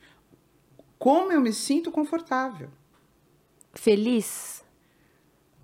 Feliz. Mais confortável para o sistema nervoso do que feliz. Isso é uma pergunta interessante, porque são. Nem, nem sempre você está feliz, você está confortável? Nem sempre quando você está feliz, você está confortável? Por quê? Isso eu estou falando do cére no, pro cérebro. Sim, por quê? É, o sistema não- nervoso, ele não sabe o que, que é o medo. Ele sabe a sensação física do medo, Que é o conforto. que é o tremor, Ah, desculpa, do medo, que é o. que é o tremor, que acelera a frequência cardíaca, que a mão fica gelada, porque eu estou em estado de ameaça, De alerta. de alerta. Então, quando eu entro em, em alerta, ele gera tudo isso. E isso é o medo. Mas ele não sabe que isso é o medo. Ele sabe que eu estou em ameaça. A Entendi. felicidade é igual. Então, o que me traz. Acelera o, o- o batimento cardíaco. a mão fica gelada, Isso. eu fico ansiosa, eu quero sair daqui, tá ok? Então, eu- isso É. é... um estado de pânico, né? Reduzido, um medo que eu entrei num estado de ameaça.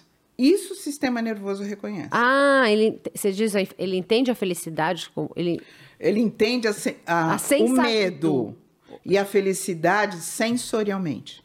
que são bem parecidos. Ó. E não necessariamente pelo que eu conheço que é um medo ou pelo que eu conheço que é a felicidade.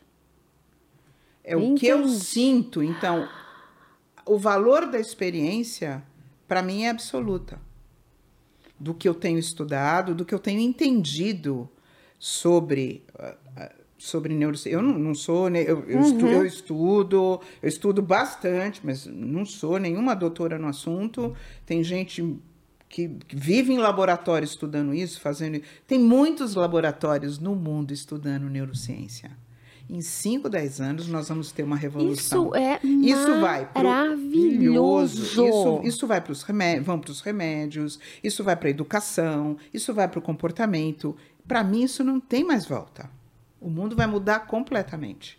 Porque o valor da experiência é que vai trazer a vida, a saúde, a longevidade com vida, com entusiasmo, com curiosidade, com mobilidade, com vida orgânica.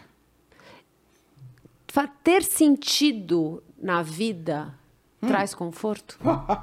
Porque agora a gente não tá falando. Eu vi que eu mudei a palavra, de conforto para felicidade. Tô aprendendo aí?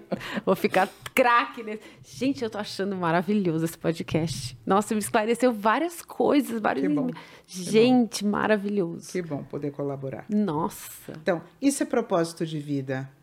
Sim, ter sentido Sentido. te traz conforto. Conforto. Então, eu me sinto no meu lugar. Eu me sinto fazendo o que eu vim fazer.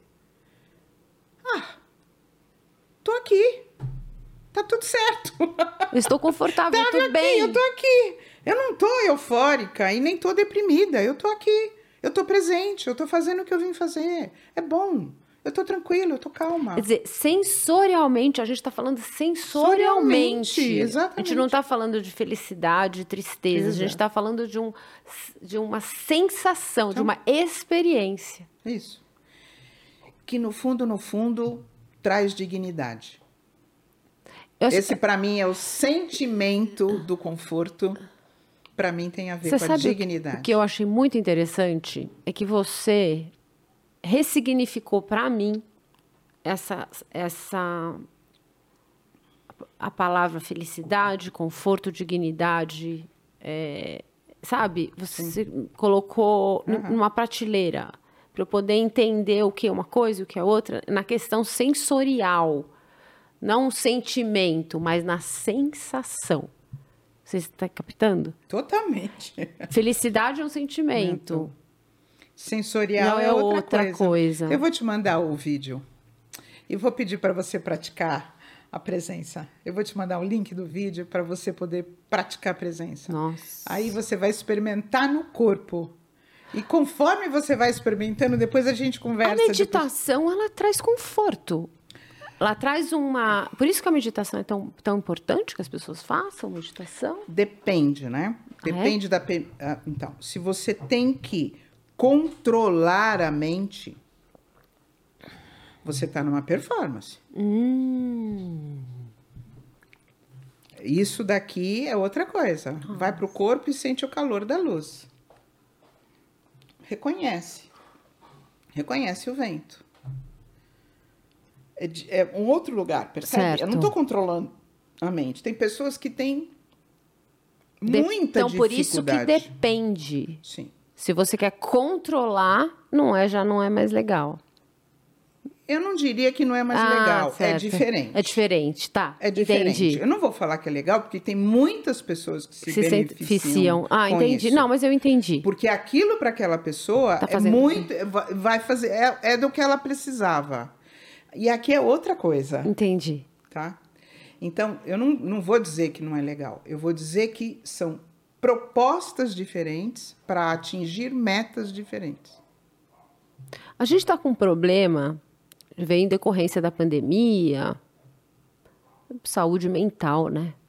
Totalmente, totalmente. A, a Organização Mundial de Saúde declarou que 25% da humanidade entrou em síndrome psicológica por causa da pandemia. Organização Mundial da Saúde. Está no site. É chocante. 25% da 25%, humanidade entrou em síndrome psicológica ou física. É um quarto do planeta. Por quê? Porque perdeu o controle. É invisível, você não vê o vírus, você perdeu o controle. Então você está correndo uma ameaça constante. Você se isolou. Não. Tem gente que adorou, porque não tem que se relacionar. Eu vou te dizer que num determinado momento da pandemia eu estava achando bom. tá? Tem gente que foi a melhor época da minha vida, porque eu não precisei me relacionar. Sim. Eu trabalho, meu salário está lá, eu faço as minhas coisas e eu estou em casa preservada das ameaças. Sim, é. Tá? E tem gente que deprimiu porque não saiu de casa, Isso. tá? Mas De o- qualquer maneira, a saúde mental foi pro beleléu. porque o vírus é invisível. Hum. Eu perdi o controle de como eu sobrevivo. Aí eu vou ativando, fazendo download das minhas memórias traumáticas e vai vindo o sistêmico do pai, da mãe, vai vindo da infância.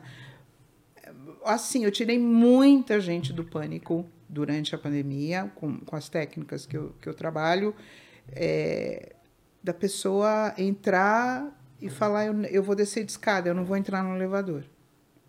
Eu nem sei como é que eu cheguei aqui.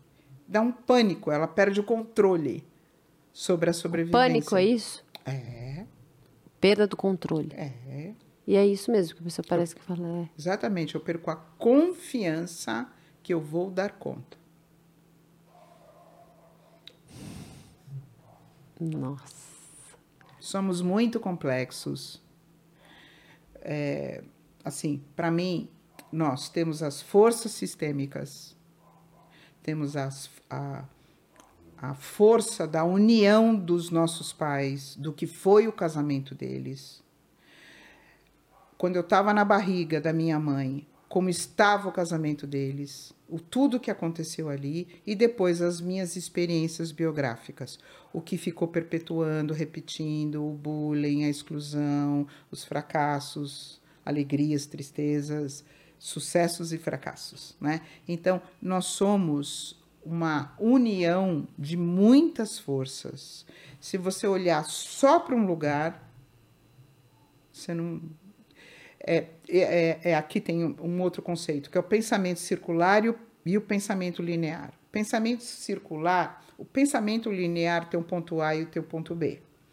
E eu, eu tenho um sintoma aqui e eu estou aqui. Eu olho para o sintoma e falo assim: por que, que eu tenho isso? A pergunta é: por que isso aqui aconteceu comigo? O pensamento circular é um círculo, eu estou no sul, o sintoma está no norte, e aqui tem todas as forças. Por que, que eu estou sentindo isso? Porque os meus avós, porque os meus bisavós, porque os meus pais, porque a doença, porque o dinheiro, porque a religião. Isso é o pensamento circular. Então você inclui, aí tem durante a gestação, aí na escola, minha professora, o meu amiguinho, o vizinho, a guerra que estourou, o meu pai desempregado. Tudo isso colabora para você se tornar quem você é. Não só o porquê eu estou vivendo isso. E a pergunta é: como isto foi construído? Não é o porquê eu estou vivendo o sintoma. Como é que este sintoma foi construído? É completamente diferente. E aí você encontra a lógica. É incrível.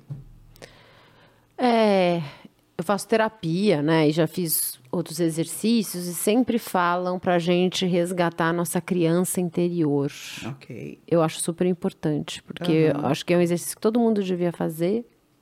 Fechar o olho e imaginar como é a sua criança interior naquele momento, né? Eu tenho a minha visão da minha criança in- interior. Ok. Quanto que é isso importante para o ser humano? Resgatar a criança interior, para mim, nesse pensamento circular, é descongelar a criança da obediência. Dar liberdade para ela, ok? Dar liberdade para ela significa que ela não precisa pertencer mais porque ela já cresceu. E aí você pode falar assim para ela: é, Eu cresci, me tornei uma mulher. Agora eu cuido de você. Você não precisa mais ser obediente. Nossa. Isso para mim é resgatar a criança interior. É tirar ela da lealdade, da obediência, do condicionamento, é, do que ela aprendeu de certo e errado, do medo de não pertencer. O resgate da criança interior, para mim, é ela entender que ela não depende mais do sistema familiar eh, para poder sobreviver. Que hoje é possível ela poder pensar diferente porque ela tem autonomia. Ela consegue sobreviver sem o bando. E para mim isso é, é o valor. Então, aqui eu resgato a minha criança interior. Eu, eu desenvolvi. As constelações, originalmente, elas são só do sistema familiar transgeracional.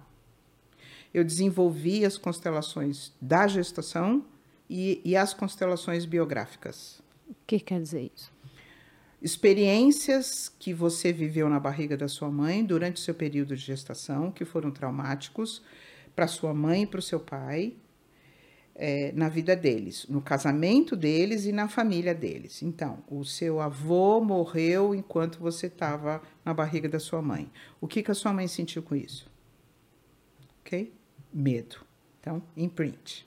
Tá? Uhum. Então, o seu pai chegava às 11 horas da noite, porque a sua mãe estava enjoada, não olhava para ele, e ele foi se divertir enquanto você estava na barriga da sua mãe. O que, que a sua mãe sentiu quando o seu pai. Desprezada. Desprezada. Imprint. Ok? É, alguém ficou desempregado, não tinha comida. O que, que a sua mãe sentiu? A mãe do seu pai não queria esse, essa união, esse filho. Como é que fica o seu pai diante da mãe dele e como é que o seu pai olha para sua mãe? O que, que a sua mãe sentia?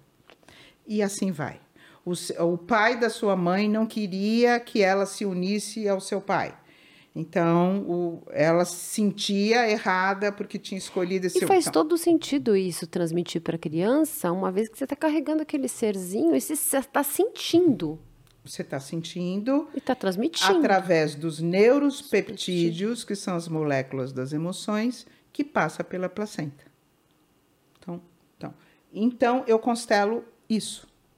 E depois as experiências, as experiências infantis, que você precisou se adaptar para poder retribuir ao bando o que você recebeu. Então você tem que se descondicionar do que você aprendeu.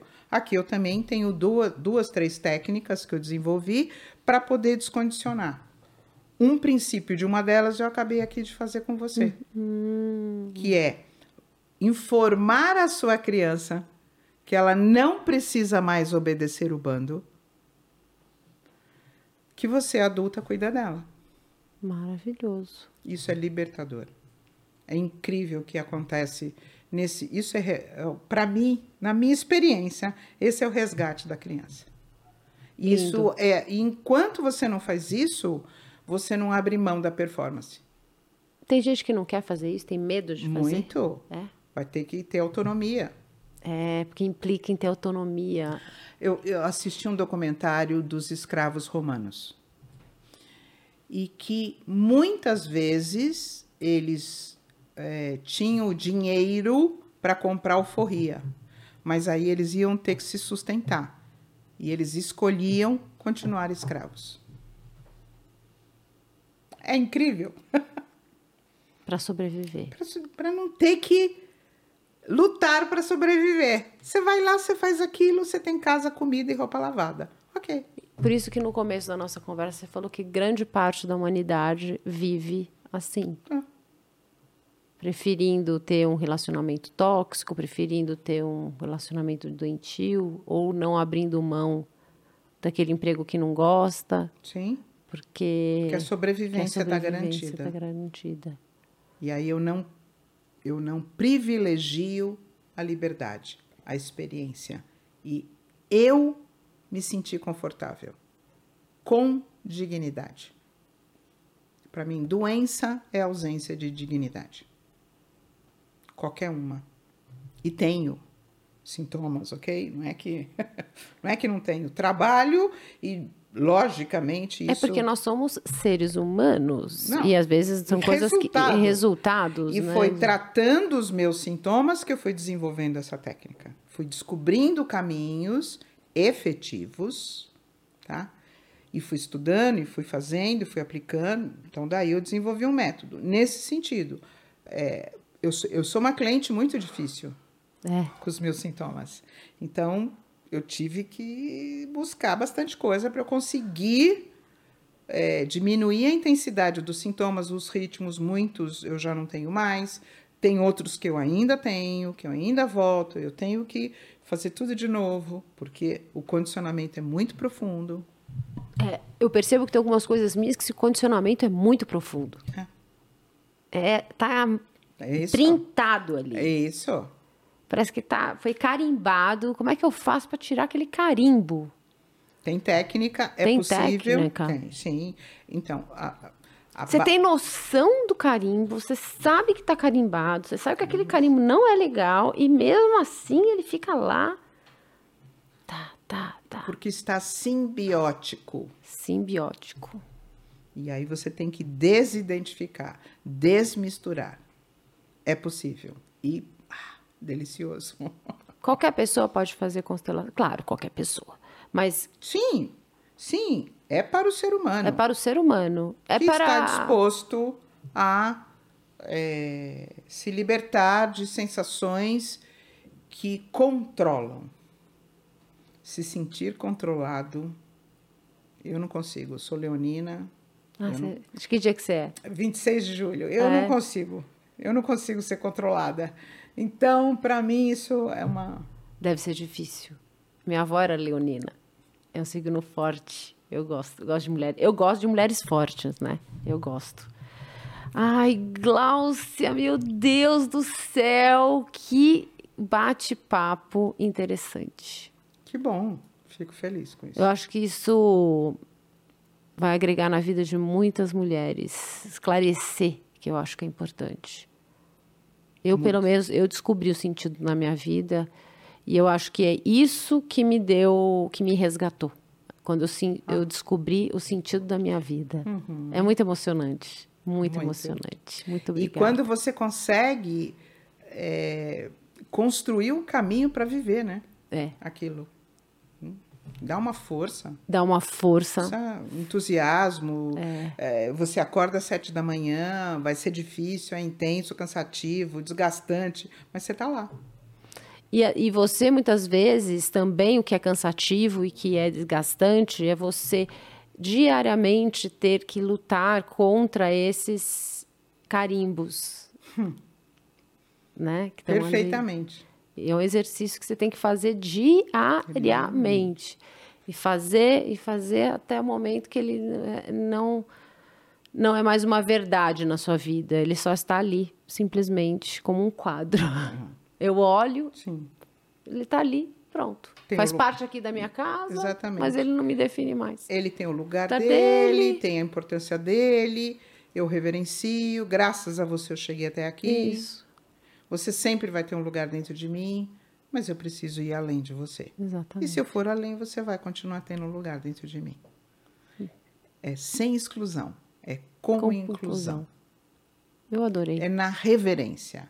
Isso é maravilhoso nas constelações que não tem nada a ver com o perdão. Eu entendi. Não tem nada a ver com Perfeitamente, é completamente diferente. Então Faz as pessoas confundem sentido, a sentido. constelação com religião, porque o amor, porque o amor, porque o, porque o perdão. Não a minha. a minha eu trabalho com inclusão. Eu Perfeito. não trabalho com perdão. A inclusão gera é, compaixão. Então, eu consigo acolher a dificuldade do meu pai e da minha mãe, porque eu vejo de onde vem. Ok? Compaixão é diferente de perdão. Eu entendo, eu vejo, tá claro por que, ele fez isso a vida inteira, isso me prejudicou aqui, aqui, aqui. Ok, vamos dar lugar, vamos incluir e vamos fazer diferente. Vamos seguir a vida diferente. Perfeito.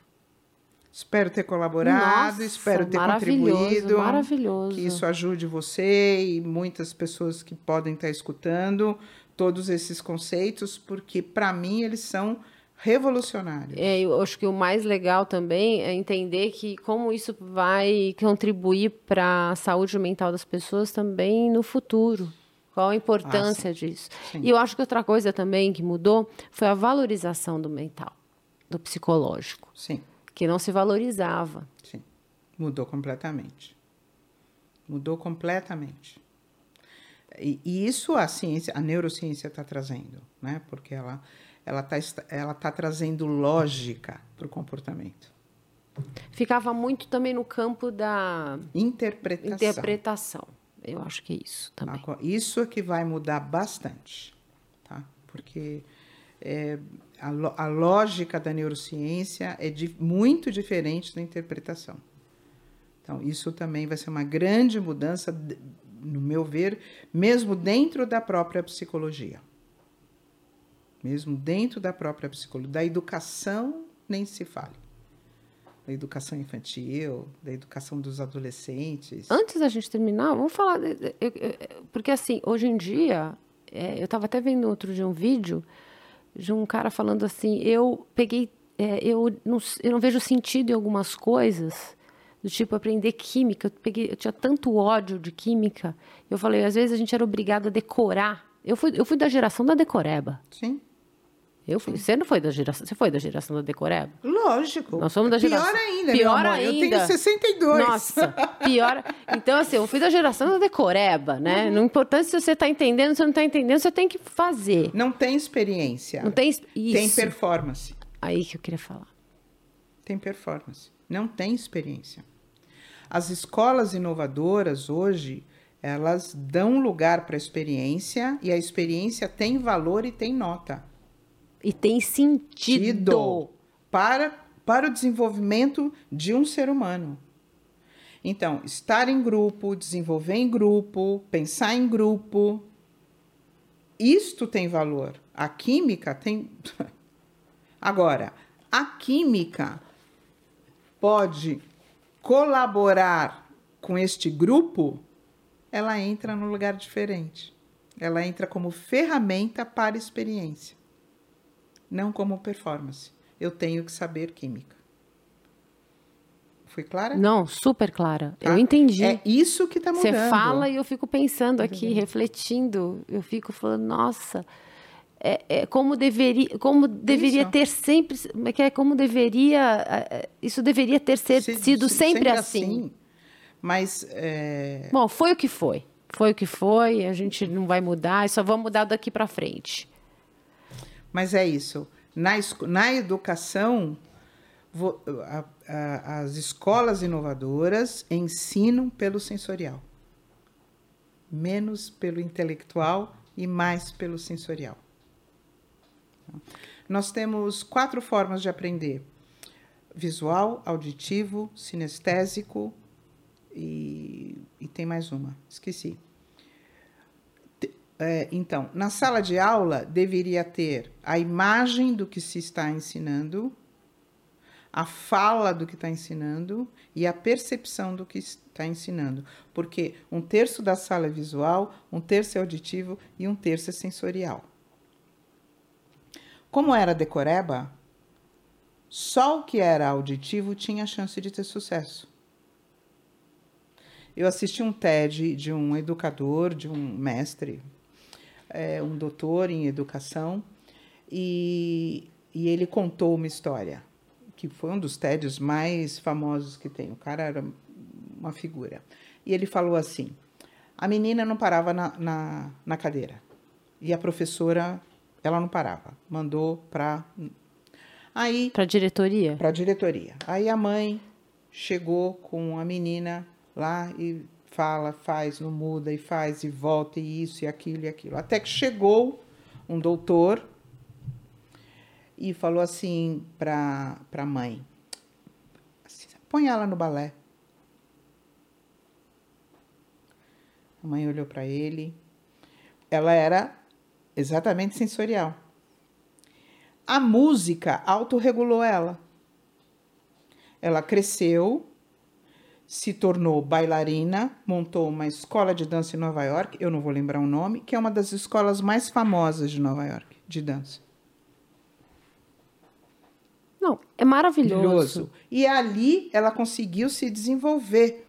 E aí o intelectual encaixou. Mas o intelectual não era o forte dela, o sensorial que ela. Então ela saía da escola e ia para aula de dança. Regulou, acalmou. E ela se Acalmou. acalmou. Agora, eu não dou conta daquilo, eu não gosto daquilo, eu não entendo daquele jeito. Eu me sinto burra, errada, fraca, eu me sinto excluída. Ameaça. Eu não vou pertencer ao bando. Eu vou me tornar uma fracassada. Perfeito. Então, isto é que tem que mudar. E o Brasil está absolutamente distante nisso. Isso são os países que estudam e que colocam a ciência na educação. Né? Isso ainda está muito. Nossa, aqui. Eu acho que o importante seria valorizar o que as pessoas têm de melhor e, e- e- e, é, e Validar, né? validar, dar lugar, dar dar, lugar, incluir. incluir a, a- Como a pessoa se sente segura. se torna, teriam de ser humanos muito mais seguros, Confiantes, confiantes, confortáveis, habilidosos habilidosos. e éticos. Porque aí eu não preciso o que é seu. Eu conquisto o meu. É aqui que entra o poder. Então, se eu não sou capaz, eu preciso do que você tem. E aí, manipulações, jogos de poder. Aí você vai para um outro lugar, você Nossa. percebe? Tá? E como é complexo. Horas? Então, o, o, o, o, ego sombra, para mim, ele se instala na medida que eu não me sinto capaz de conquistar. Porque se eu me sinto capaz de conquistar, eu divido o poder. Você tem o seu, eu tenho o meu. Sim. E qual o problema? Sabe, tem para todo mundo. O que, que é ego sombra? Você falou ego sombra? É o poderoso e não o empoderado. O empoderado, ele confia que é capaz. Então ele divide o poder. O poderoso, só ele pode ter poder. poder. Então, ninguém mais pode ter poder. Ele está em risco. Ele está sempre em risco. Ele está sempre em risco. Então, ele fica tentando pegar o poder de todo mundo, de várias formas diferentes. Eu- uma vez eu assisti uma aula com uma antropóloga, uma austríaca, e ela estava falando da África, dos escravos e tá, tá, tá. E eu perguntei, por que que o, o, o continente que originou a humanidade Isso. A África. aconteceu o que aconteceu? Uhum. Ela falou: uma das explicações é porque antes os deuses eram poli e de repente virou mono. Um rei matou o outro. Só podia ter um. Eu achei isso tão. Então, eu não- nunca tinha pensado nisso. E aí, né, eu mato o outro rei e escravizo toda, todo aquele bando. Aí nasceu a escravidão. E os escravos eram cap... os escravos negros eram captados pelos negros e vendidos para os brancos, Sim. né? Então, por quê? Porque só podia ter um rei. Então, na medida que o mundo entende que todos podemos ser e ter empoderados, empoderamento, dá para dividir, tem para todo mundo. Perfeitamente. Entendi perfeitamente. Muito interessante. Ok. Acho que deu para esclarecer bastante coisa nesse podcast. Muito, muito legal. Obrigada, viu, Glaucia? Oh, é um prazer. Bom, divinas maravilhosas, é, olha, você com certeza vai dar um curtir nesse vídeo, nesse podcast. Com certeza você vai é, compartilhar com todas as suas amigas, porque isto é uma informação, assim, necessidade para viver. Bom, divinas maravilhosas, se você não segue o Dricapod, já segue para você aumentar ainda mais essa comunidade de mulheres maduras. Aqui tem muita informação bacana, muita gente bacana, vários podcasts para você ver de vários assuntos diversos e essa esse lugar está crescendo cada dia mais. Obrigada, divinas maravilhosas. Até breve e kisses!